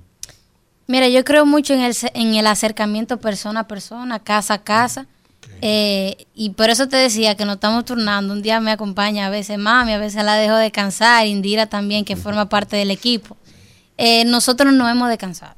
Desde que nosotros ganamos la candidatura, nosotros hemos estado en las calles 24/7, escuchando todos los sectores de la circunscripción, tanto jóvenes como adultos, y viendo la diversidad que nosotros tenemos aquí, porque de eso depende la, la política pública que uno implemente. Y que también uno no solamente se limita al ayuntamiento del distrito. Bueno, yo trabajo desde los 16 años en el Congreso Nacional con Olfani y que uno, teniendo, yo teniendo esa experiencia, nosotros podemos hacer alianza eh, tanto con el Congreso como con el gobierno central. Así que eh, nosotros no hemos descansado, la ciudadanía, nosotros lo, lo eh, le hemos dado a conocer ¿A cuáles esta candidatura a toda la Yuca, San Carlos, Manganagua, Mm. los kilómetros, los praditos. Nosotros hemos recorrido todos los sectores. María. Laura, eh, finalmente, antes Kimberly quiere decir algo, antes de despedirte. Yo sé que una jovencita de 20 años con tu perfil, tu manejo familiar, todo el mundo en el PRM se convierte en una especie de protector de la niña. Todo el mundo, como que todo el mundo, ¿verdad? Porque te quiere ayudar. Los que no son mezquinos, porque también No, hay gente, aparecen siempre, Aparecen, aparece siempre son- gente que quiere, la ve tan brillante y con tanto Sí. futuro y le quiere meter Pero- el pie, sí. hay de todo. Como uno Pero- que ya la- tiene la ahí, mayoría, que ni ganó la ayúdenme, convención por favor, por y, lo colaron ahí. Por favor. Sí, colado ahí. que que ustedes me hacen no, no sacó siete votos Víctor, y se la hacen regalaron ahí. hacen su pregunta. Entonces, Porque esto es popitaje. es entonces, entonces Sí. quiero preguntarte lo siguiente, María Laura. Eh, todo el mundo, quizá todos los de la circunscripción, tú lo has dicho, la mayoría, uno más que otro. Ahora, en política, María Laura, nadie es una isla. Todo el mundo, de alguna manera, va enrumbándose en un equipo político. ¿De, qué equipo, María Laura? Usted de Carolina, usted de Yayo. No usted-. No bueno, pero, pero No si la tiene un equipo, eso no es un gancho. Porque si ella tiene ella un equipo. todo. Mira, vuelvo y te No, repito. si es de todo, es de todo. Vuelvo- Ahora, ahora vuelvo y vamos a ver algo. Espérate, antes que tú me respondas. Si tú no tienes un equipo definido, simplemente me dices, no, yo no soy de nadie, estoy haciendo mi trabajo, perfecto. Ahora, si lo tuviera, eso no es un pecado. ¿Sabes Porque si ¿Tú una sabes? persona te ha asumido y te ha apoyado más, ese es el que tú tienes Ah, que pero decir. esa Tú pregunta le hace sabes, daño, no, pero tú sabes que, Elías, pero tú sabes que, tú sabes que lo más importante, que nosotros somos eso todos, pero que nosotros somos todos de un partido y la unidad siempre pre- prevalecerá y nosotros somos unidos Una todos, o sea, somos, un, somos mismo lana y partido. salió tranquilado. Esto no te aplica a ti, pero Carolina, la alcaldesa, ella puso a uno ahí de dedo. Que no sacó siete votos. No sacó siete, no es que me indigna. Porque, le va a ganar tu me candidato y ya. Vamos, cierre. Sí, María indigna. Fuerza Polita, le duele eso. Un medio pollo ahí por dedo que, sacó siete votos. Usted es Fuerza Pueblita. No, pero mire ese talento. Adelante, adelante. Mire ese talento. Usted no está en la guayiga, Vamos. compórtese. Ah, pero usted tampoco está allá en Fungló debatiendo. Exacto, exacto. Y tú lo oyes criticando que el PRM dan candidatura y ellos ni hacen convención. Todos son de dedo. ¿Qué es lo que están hablando? Disparate. Pero ellos hicieron No hacen convención. convención ellos y, y él señalando a los Y, otros. y uno que no sacó siete votos con toda la valla puesta. No, hombre, no. Es ese el talento. Prepárese que su candidato le va a su Mira, pela. María Laura, Pero decirles a María Laura y a todos los jóvenes que en el PRM hay muchos jóvenes Muchos. como María Laura en todo el territorio nacional que están aspirando. Y yo me siento muy orgullosa de ser parte de los que abrimos, ¿verdad? De los primeros que rompimos esos paradigmas de que los jóvenes no podrían ir a una, una posición que tuviera una responsabilidad mayor, sobre todo en la municipalidad para las mujeres. Decirle no solamente a ti, sino a tu familia, que cuando uno tiene esa edad y uno está en la política, todo el mundo es como un bebé, todo el mundo se vuelve loco con uno y el país entero le apoya y disfruta que uno participe en los escenarios, pero la política es un camino de espinas, es muy difícil, es una decisión Mm. eh, que va a comprometer toda tu vida y la de tu familia, de todos tus seres amados. Yo veo a tu mamá ahí, me acuerdo a mi papá, que ya falleció, que iba a cada entrevista, que no se perdía una sola de mis actividades. Y toda mi familia me apoyaba, a mí me decían la muchachita en la guardia. Ah, bueno, pues tenemos el mismo Sí, entonces eslogan.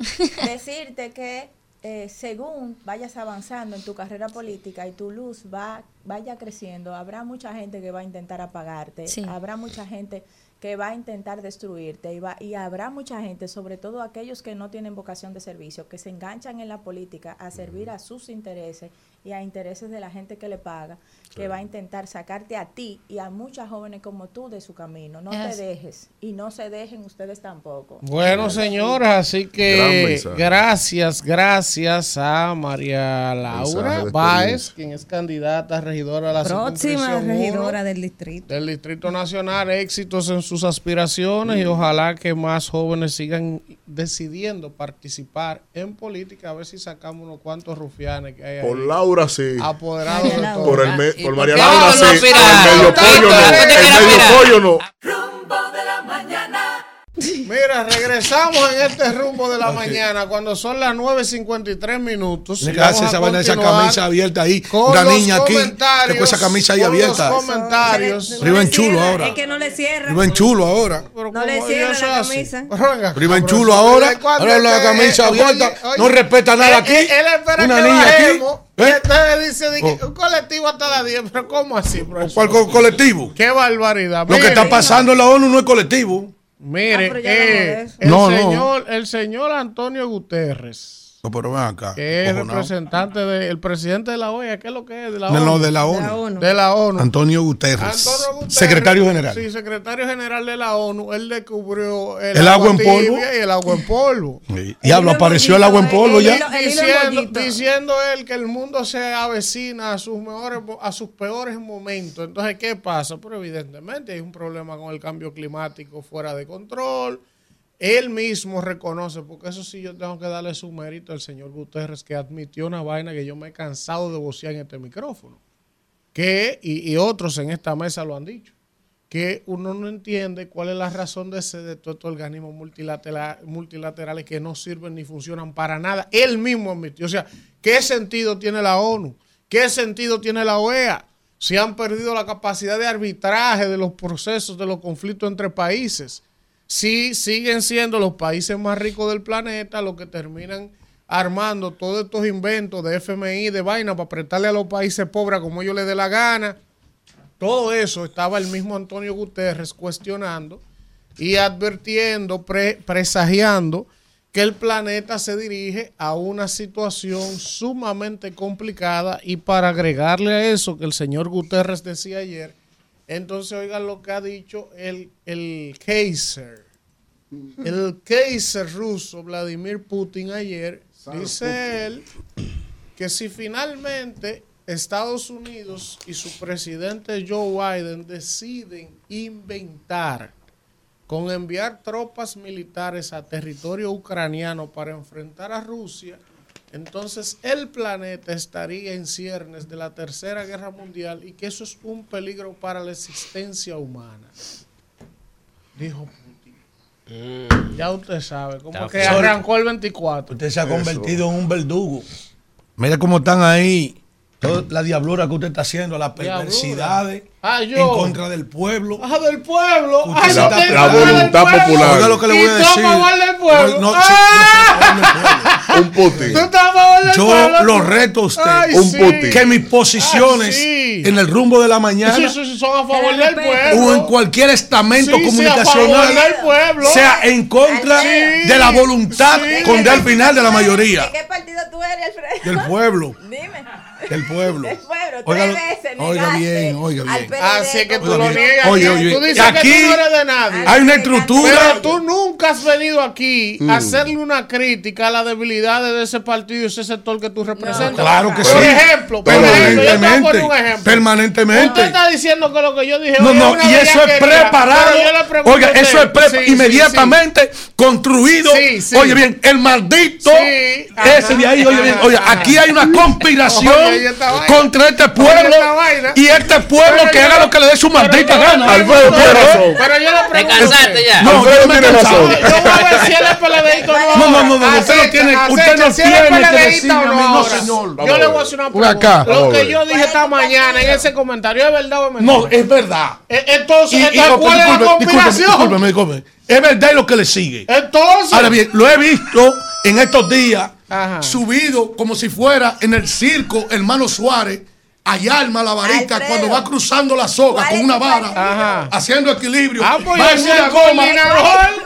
Yo soy el coordinador. Hace días que lo veo Porque, espérese, que va calibrando que y yo dije- una goma. espérese, que yo dije Eh, ayer y no le voy a perdonar esa vaina. Que yo le dije a ustedes de Y Alcántara este ayer pueblo pero espérese. le va a pasar factura a usted que también. yo le dije de Eddie Alcántara ayer. ¿Quién es mentira? Eh, no. ¿Qué yo dije hoy de la frontera? Oh, pero vea acá. Entonces, partido, no, lo que ¿Cuál es tu pasa es que usted quiere que yo diga lo que usted quiera. No, yo no quiero eso. Hoy, ¿cómo yo puedo ¿cuál permitir es tu que Camacho vaya que, hablar en contra di que del uso de recursos de campaña? Pero acá. Radamé Camacho. Si va Juan Ariel Jiménez, yo digo, eso está bien. O Domínguez Brito. O Domínguez Brito. Lo que usted está Pero haciendo aquí, Camacho. eh, incluso Yo- eh, aupando candidatura de manera eh, eh, eh, di- di- di que ambivalente. Ambivalente, que- no. y no soterrada, no. No. Claramente. Declarado, hablando de- yo de- no de- tengo del derecho. jodido Dio, de, de- de- de la jodida Carolina. Y- Sí, y- sí, y- sí, y- sí. Y de Lenín. Y- y- y-.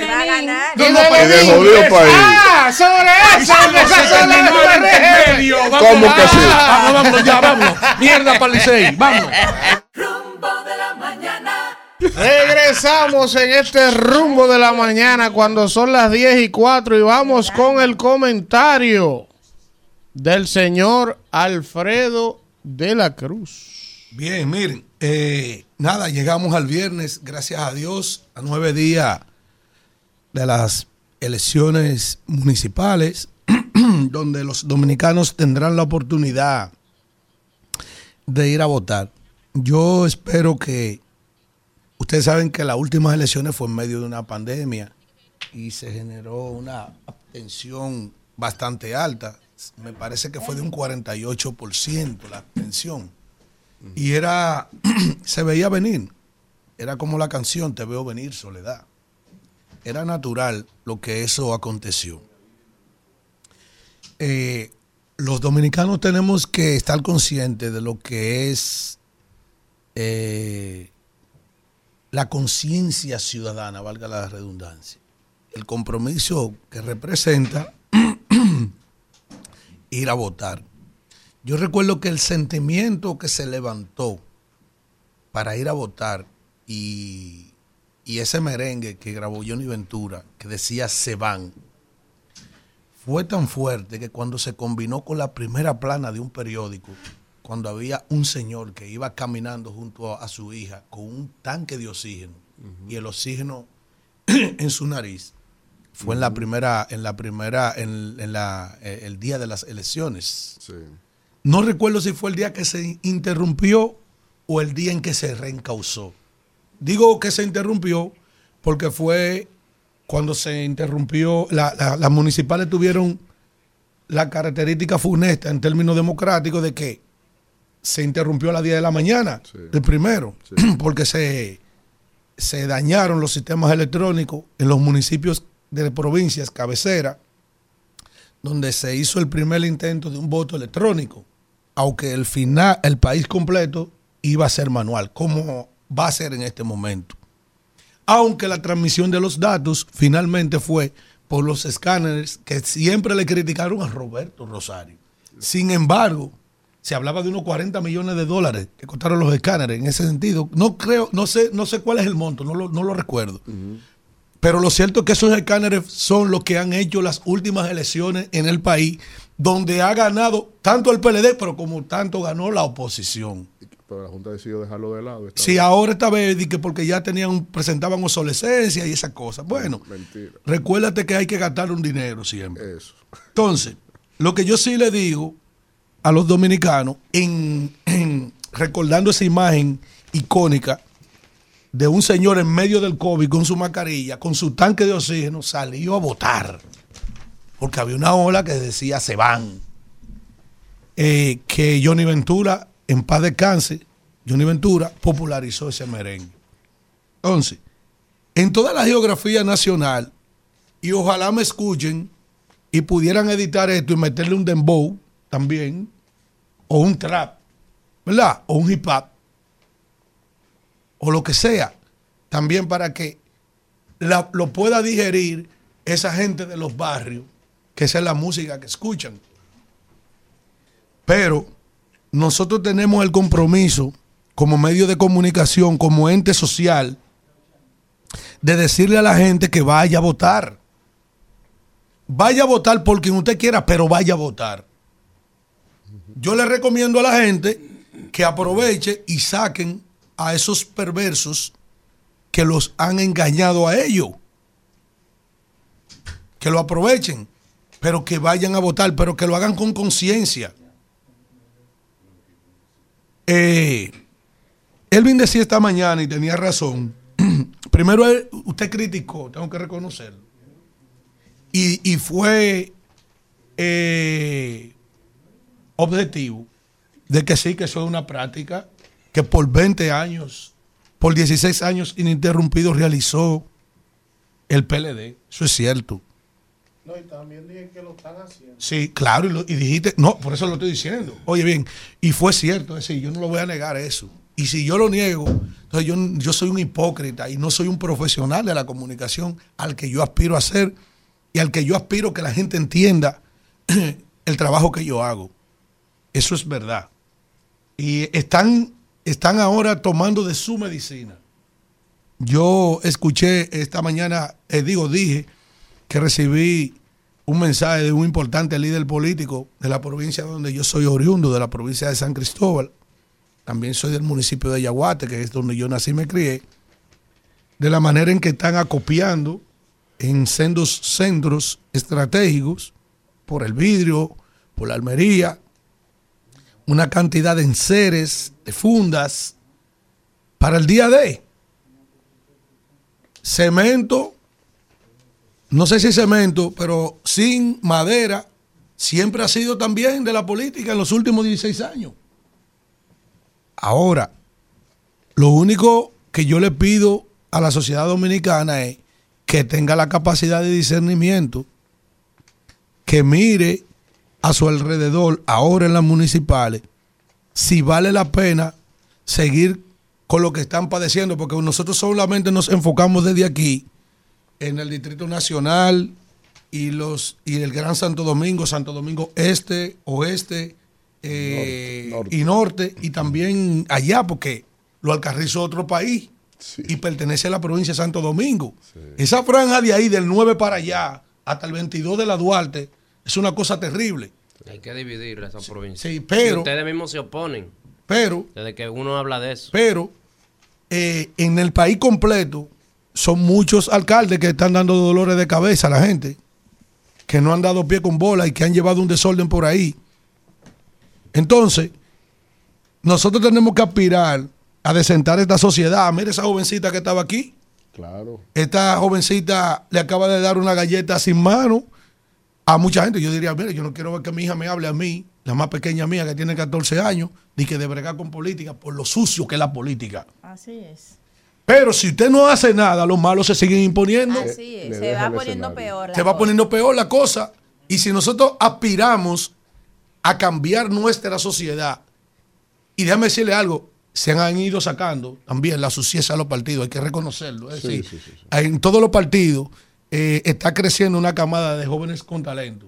Es decir, la cosa, eh, eh, hay todavía muchísima mancha, pero todavía, pero también está creciendo también una, una juventud y un producto político de, de otra índole.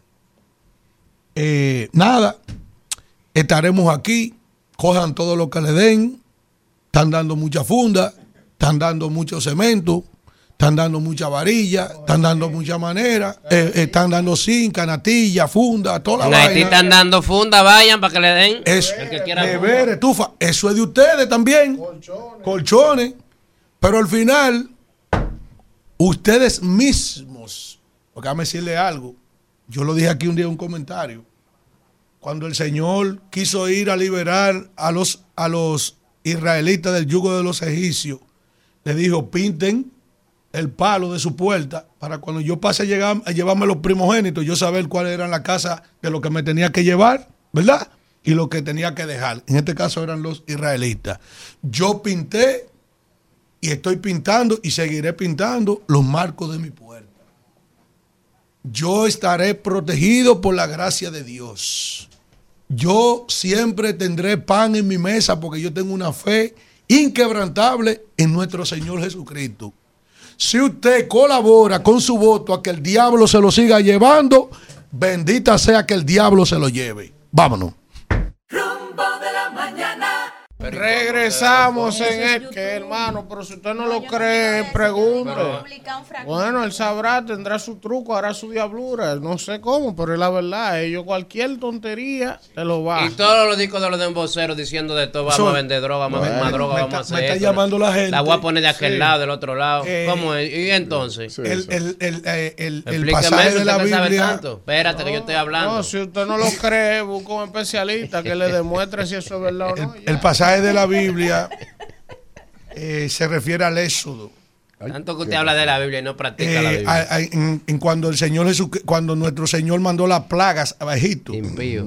Me están diciendo, porque cuando fue que se pintó el mar con la puerta, cuando iba a mandar la última plaga que era devastadora, que le iba a llevar el primogénito. Porque Jesucristo dijo, pinten su palo para cuando yo pase, saber que hay que en esa casa donde estaba pintada eran eh, los israelitas, porque él se iba a llevar el primogénito de todos los egipcios, que era la última plaga.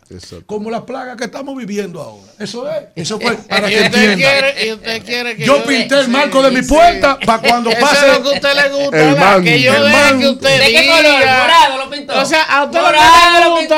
Del color del pueblo. Que usted haga un comentario de 13 minutos cagándose ahí en el No, gobierno. yo y, yo no lo de- y después, y después que venga un amigo y usted, bueno, y yo lo La deje. la yo lo deje. Eso es lo que ustedes Y- quieren. y usted- sabe- y- que aquel venga. Yo no hablé de política hoy. Ah, Y yo ustedes no hablé saben de del chisme que No, hay. al final todo. No, no estamos en chisme. No, Buen día. Hay un nuevo embajador planteado para ¿Cómo se España, la sienten, República? Dominicana. ¿Quién nos habla de dónde? ¿Quién es? Eh, ah, no, Jorge. Beltré de la No.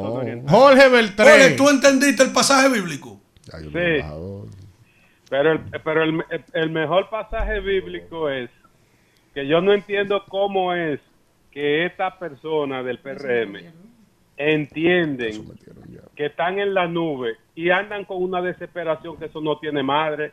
Por donde quiera están usando los recursos del Estado, los comedores económicos, el plan social de la presidencia, se inventan una tarjetica y, a- y llegan a, y llegan al colmo este este este, este grupo de, de, gente. Llegan al colmo, ¿tú sabes de qué? De desafiar al dueño de ese, de, de- de ese, de ese consorcio de emisoras y de canales de televisión para que le cuarten la libertad de expresión a la gente que hablan. Eso no es verdad. Jorge. Eso no es verdad. Virgilio lo hizo, Virgilio lo hizo ayer. Líder, Virgilio no lo diga eso porque Virgilio usted no lo trabaja ayer, aquí, nosotros trabajamos aquí. Pero ¿y, No, y Alfredo? No lo hemos sacado a Pero ¿y él. Alfredo cuántas no, cosas ustedes. no dice? ¿Y ¿Tú has oído que lo ha contado no, no, nadie? no, hermano, no es a ustedes. Ah, pero es- nosotros es- estamos en el consorcio. Exactamente. No, pero no es a ustedes. ¡Virgilio, maldito! Virgilio, ayer llamó a Antonio para allá para que le callara la boca. Pero Virgilio puede decir lo que él quiera. Virgilio puede decir lo que él quiere y eso no va a ocurrir. Porque en el momento que eso ocurra, pierde esencia y pierde fortaleza el medio. Más de lo que Alfredo dice por No ahí. creo, no creo que por Virgilio nadie. haga eso. Virgilio es un hombre bueno. Sí, porque él se emocionó porque A Virgilio. le estaba dando su tablazo Virgilio. con lo del puerto que le dimos allá A a Luis. Virgilio, a Virgilio. Le está dando con una tabla allí. Pobre Y Virgilio. se desesperó. Sí, sí, hizo ¿qué un show, Virgilio? un show. Iba a romper la Se cabina. puso a llorar. Virgilio. Sí. ¿Cómo así? Un show. Un melodrama. Para que no dijera. Pues Virgilio, una paleta aquí se la subo. Virgilio, hermano mío. Virgilio. hermano mío también. Sí, sí. Pero se desespera. Se desespera espe- cuando le están Ahora, dando. Nayib Una estrella, retórica, la misma de, de la La misma. La misma. Buen Ataque, día. Ataque, Buen ataque, día, ¿cómo ataque. están? ¿Quién nos habla y de dónde? Estamos Cindy bien. Quesada de Los Minas. Hola, Al Cindy. fin me comunico porque eso, esa gente que tiene esos call centers llamando. Adelante, no, no le dan Cindy. chance a uno. Oye, Leonel le va a dar un susto a esta gente. Mm. Oye, ese gozo. El miedo que le tienen a la greña. ¡Ay, ay, ay! Así le gusta, ¡Ay, ay, ay! Ay, le. Eso es. Eso es. Dale, dale. Ay, se cayó. Ese era. Buen día, ¿quién nos habla y de dónde? tenemos un troyano aquí. aló. Adelante. Yo lo que tengo para decirle a Alfredo que está vendiendo a Leonel Fernández como, como una oveja. ¿A Y quién, que quién no me, que es tiene- una manipulación tuya? Que tiene una, es un, un lobo disfrazado de. Pero que cuando tú me has escuchado a mí defendiendo Ah, a, es que a los nadie. ataques al gobierno tuyo repercuten en La, beneficio la la oposición tiene a, Mi- a Miguel Vargas. No, no, no, no. A, a, Abel cosas Martínez. serias. La y- oposición y, a, no y a tiene- y a Leonel Fernández. de Exactamente. sinvergüenza que usted dice Y a Carlos- y a. Carlos. ¿A quién yo Ninguno de esos candidatos tienen ¿Y a posibilidad. quién yo estoy opando? A Estoy la defendiendo oposición. mi pueblo. Ay, sí. Defendiendo mi pueblo. ¿Y quién se beneficia con tu defensa? ¿Quién se beneficia con tu defensa? ¿A quién le, a quién El le, pueblo. a quién le beneficia el el crimen? pueblo. El pueblo. ¿A quién le beneficia? Al pueblo. Ay, Al sí, pueblo. este. Todo Sigue por el ahí, pueblo. está cobrando adelante, maldito. Buen día.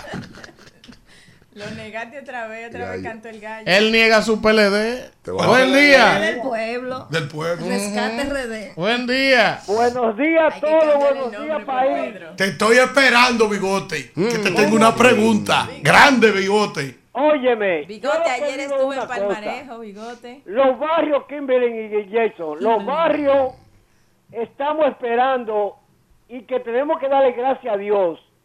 Porque paro si boga y paro si no boga. No ¿Por te vayas, Bigote, que te tengo una pregunta. Sí, ¿por qué digo esto? Sí. Sencillamente, tú sabes que los barrios carecemos de muchas necesidades. Y si el gobierno está mandando todas las cosas que tú aca- acabas de decir al país que, da- que está dando diariamente, pero hay que, hay que estar contento, porque lo recibimos con amor y cariño, porque lo verdaderamente lo, te- lo estamos necesitando. Y yo le pido y yo le pido algo mal, presidente. Si yo hubiera sido el presidente, Luis Abinader, yo hablo con el ministro de Obras Públicas para que me, me asfaltaran todas las calles de los barrios, de todos los barrios de- de- del distrito y, de- y del país, para que diera el paro del Bigote, una pregunta. Así mismo es, bigote. Yo sé Muy bien, bigote. y el país sabe que tú estás con Kimberly y con Jason. Kimberly, Kimberly. Sí. Ahora, Bigote, Sí. Y es cierto lo que me dijo a mí un satélite que yo tenía enclavado por Palmarejo. Dije que tú tienes un movimiento de apoyo a la fuerza del pueblo. No, no, eso no. Óyeme, óyeme, yo soy un tipo transparente, realista y, y hablo la verdad. Yo en estos momentos, yo estoy con, eh, con dos candidatos jóvenes que van a hacer las transformaciones cuando lleguen eh, eh, lleguen al, al, al- ¿Y en las presidenciales? No caiga, bigote, en ese presidenciales. Hablo alguna No vez de Luis Abinader porque él me conoce. Claro, pero, pero claro. al presidente. Pero no te da la pensión. Con la pensión a su amigo Bigote. Te la vamos a resolver con Leonel Fernández. No te preocupes, yo gestiono eso. Buen día. Oye, Lleguen ahora. primero, lleguen primero y después prometen. No se preocupe, siéntese ahí tranquilito. estoy con Luis. Sigan cogiendo cheques Yo, futuristas. yo le mando la Sigan suya. cogiendo cheques futuristas que cuando ganemos. Ah, está bien, pero Buen día. falta Que no, no poco. busquen su cuarto y resuelvan adelante. falta poco. Buen día. Sí. Elvi, Luis Manuel de Estado. Adelante. Oye, eh, dos cosas, Elvi, rápido. Eh, voy a, Danira, tengo que decirte algo sobre tu comentario de ayer. Me gustó mucho, pero primero, Elvi, no me corten. Quiero, ahora que la persona llamó a hablar sobre el deboque de Virgilio Félix, tú sabes que siempre yo he llamado a defender el PRM. Diablo, pero esos azarosos no se dejan defender.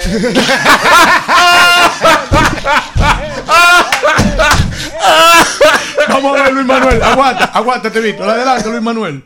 No me corte, que quiero hablar de lo de Danira. Oye, Elvi, Sí. el azaroso Virgilio Félix ayer, oye. Oye, José Laluz, que es un debocado, tuvo que decirle, decirle, maestro, cállese la boca, no diga eso. Se puso a decir que el gobierno tiene un ejército para defenderlo y que cuando pasen los artículos, los, los haitianos que lo ametrallen, que no digan que somos genocidas. Oye, ese maldito loco Oye. diablo. Yo estoy Vigilio. Oye. Luis Manuel Déjame Vigilio, un hombre bueno. Déjame hablarte de lo de Danira. Oye, mira, lo de Danira es excelente tu comentario, Danira. Lo que pasa que el- Kimberly quiso defender a los políticos dominicanos, pero Kimberly, la culpa de que ese código no se renovara lo tienen los políticos dominicanos. Ese código tiene ciento y pico de años.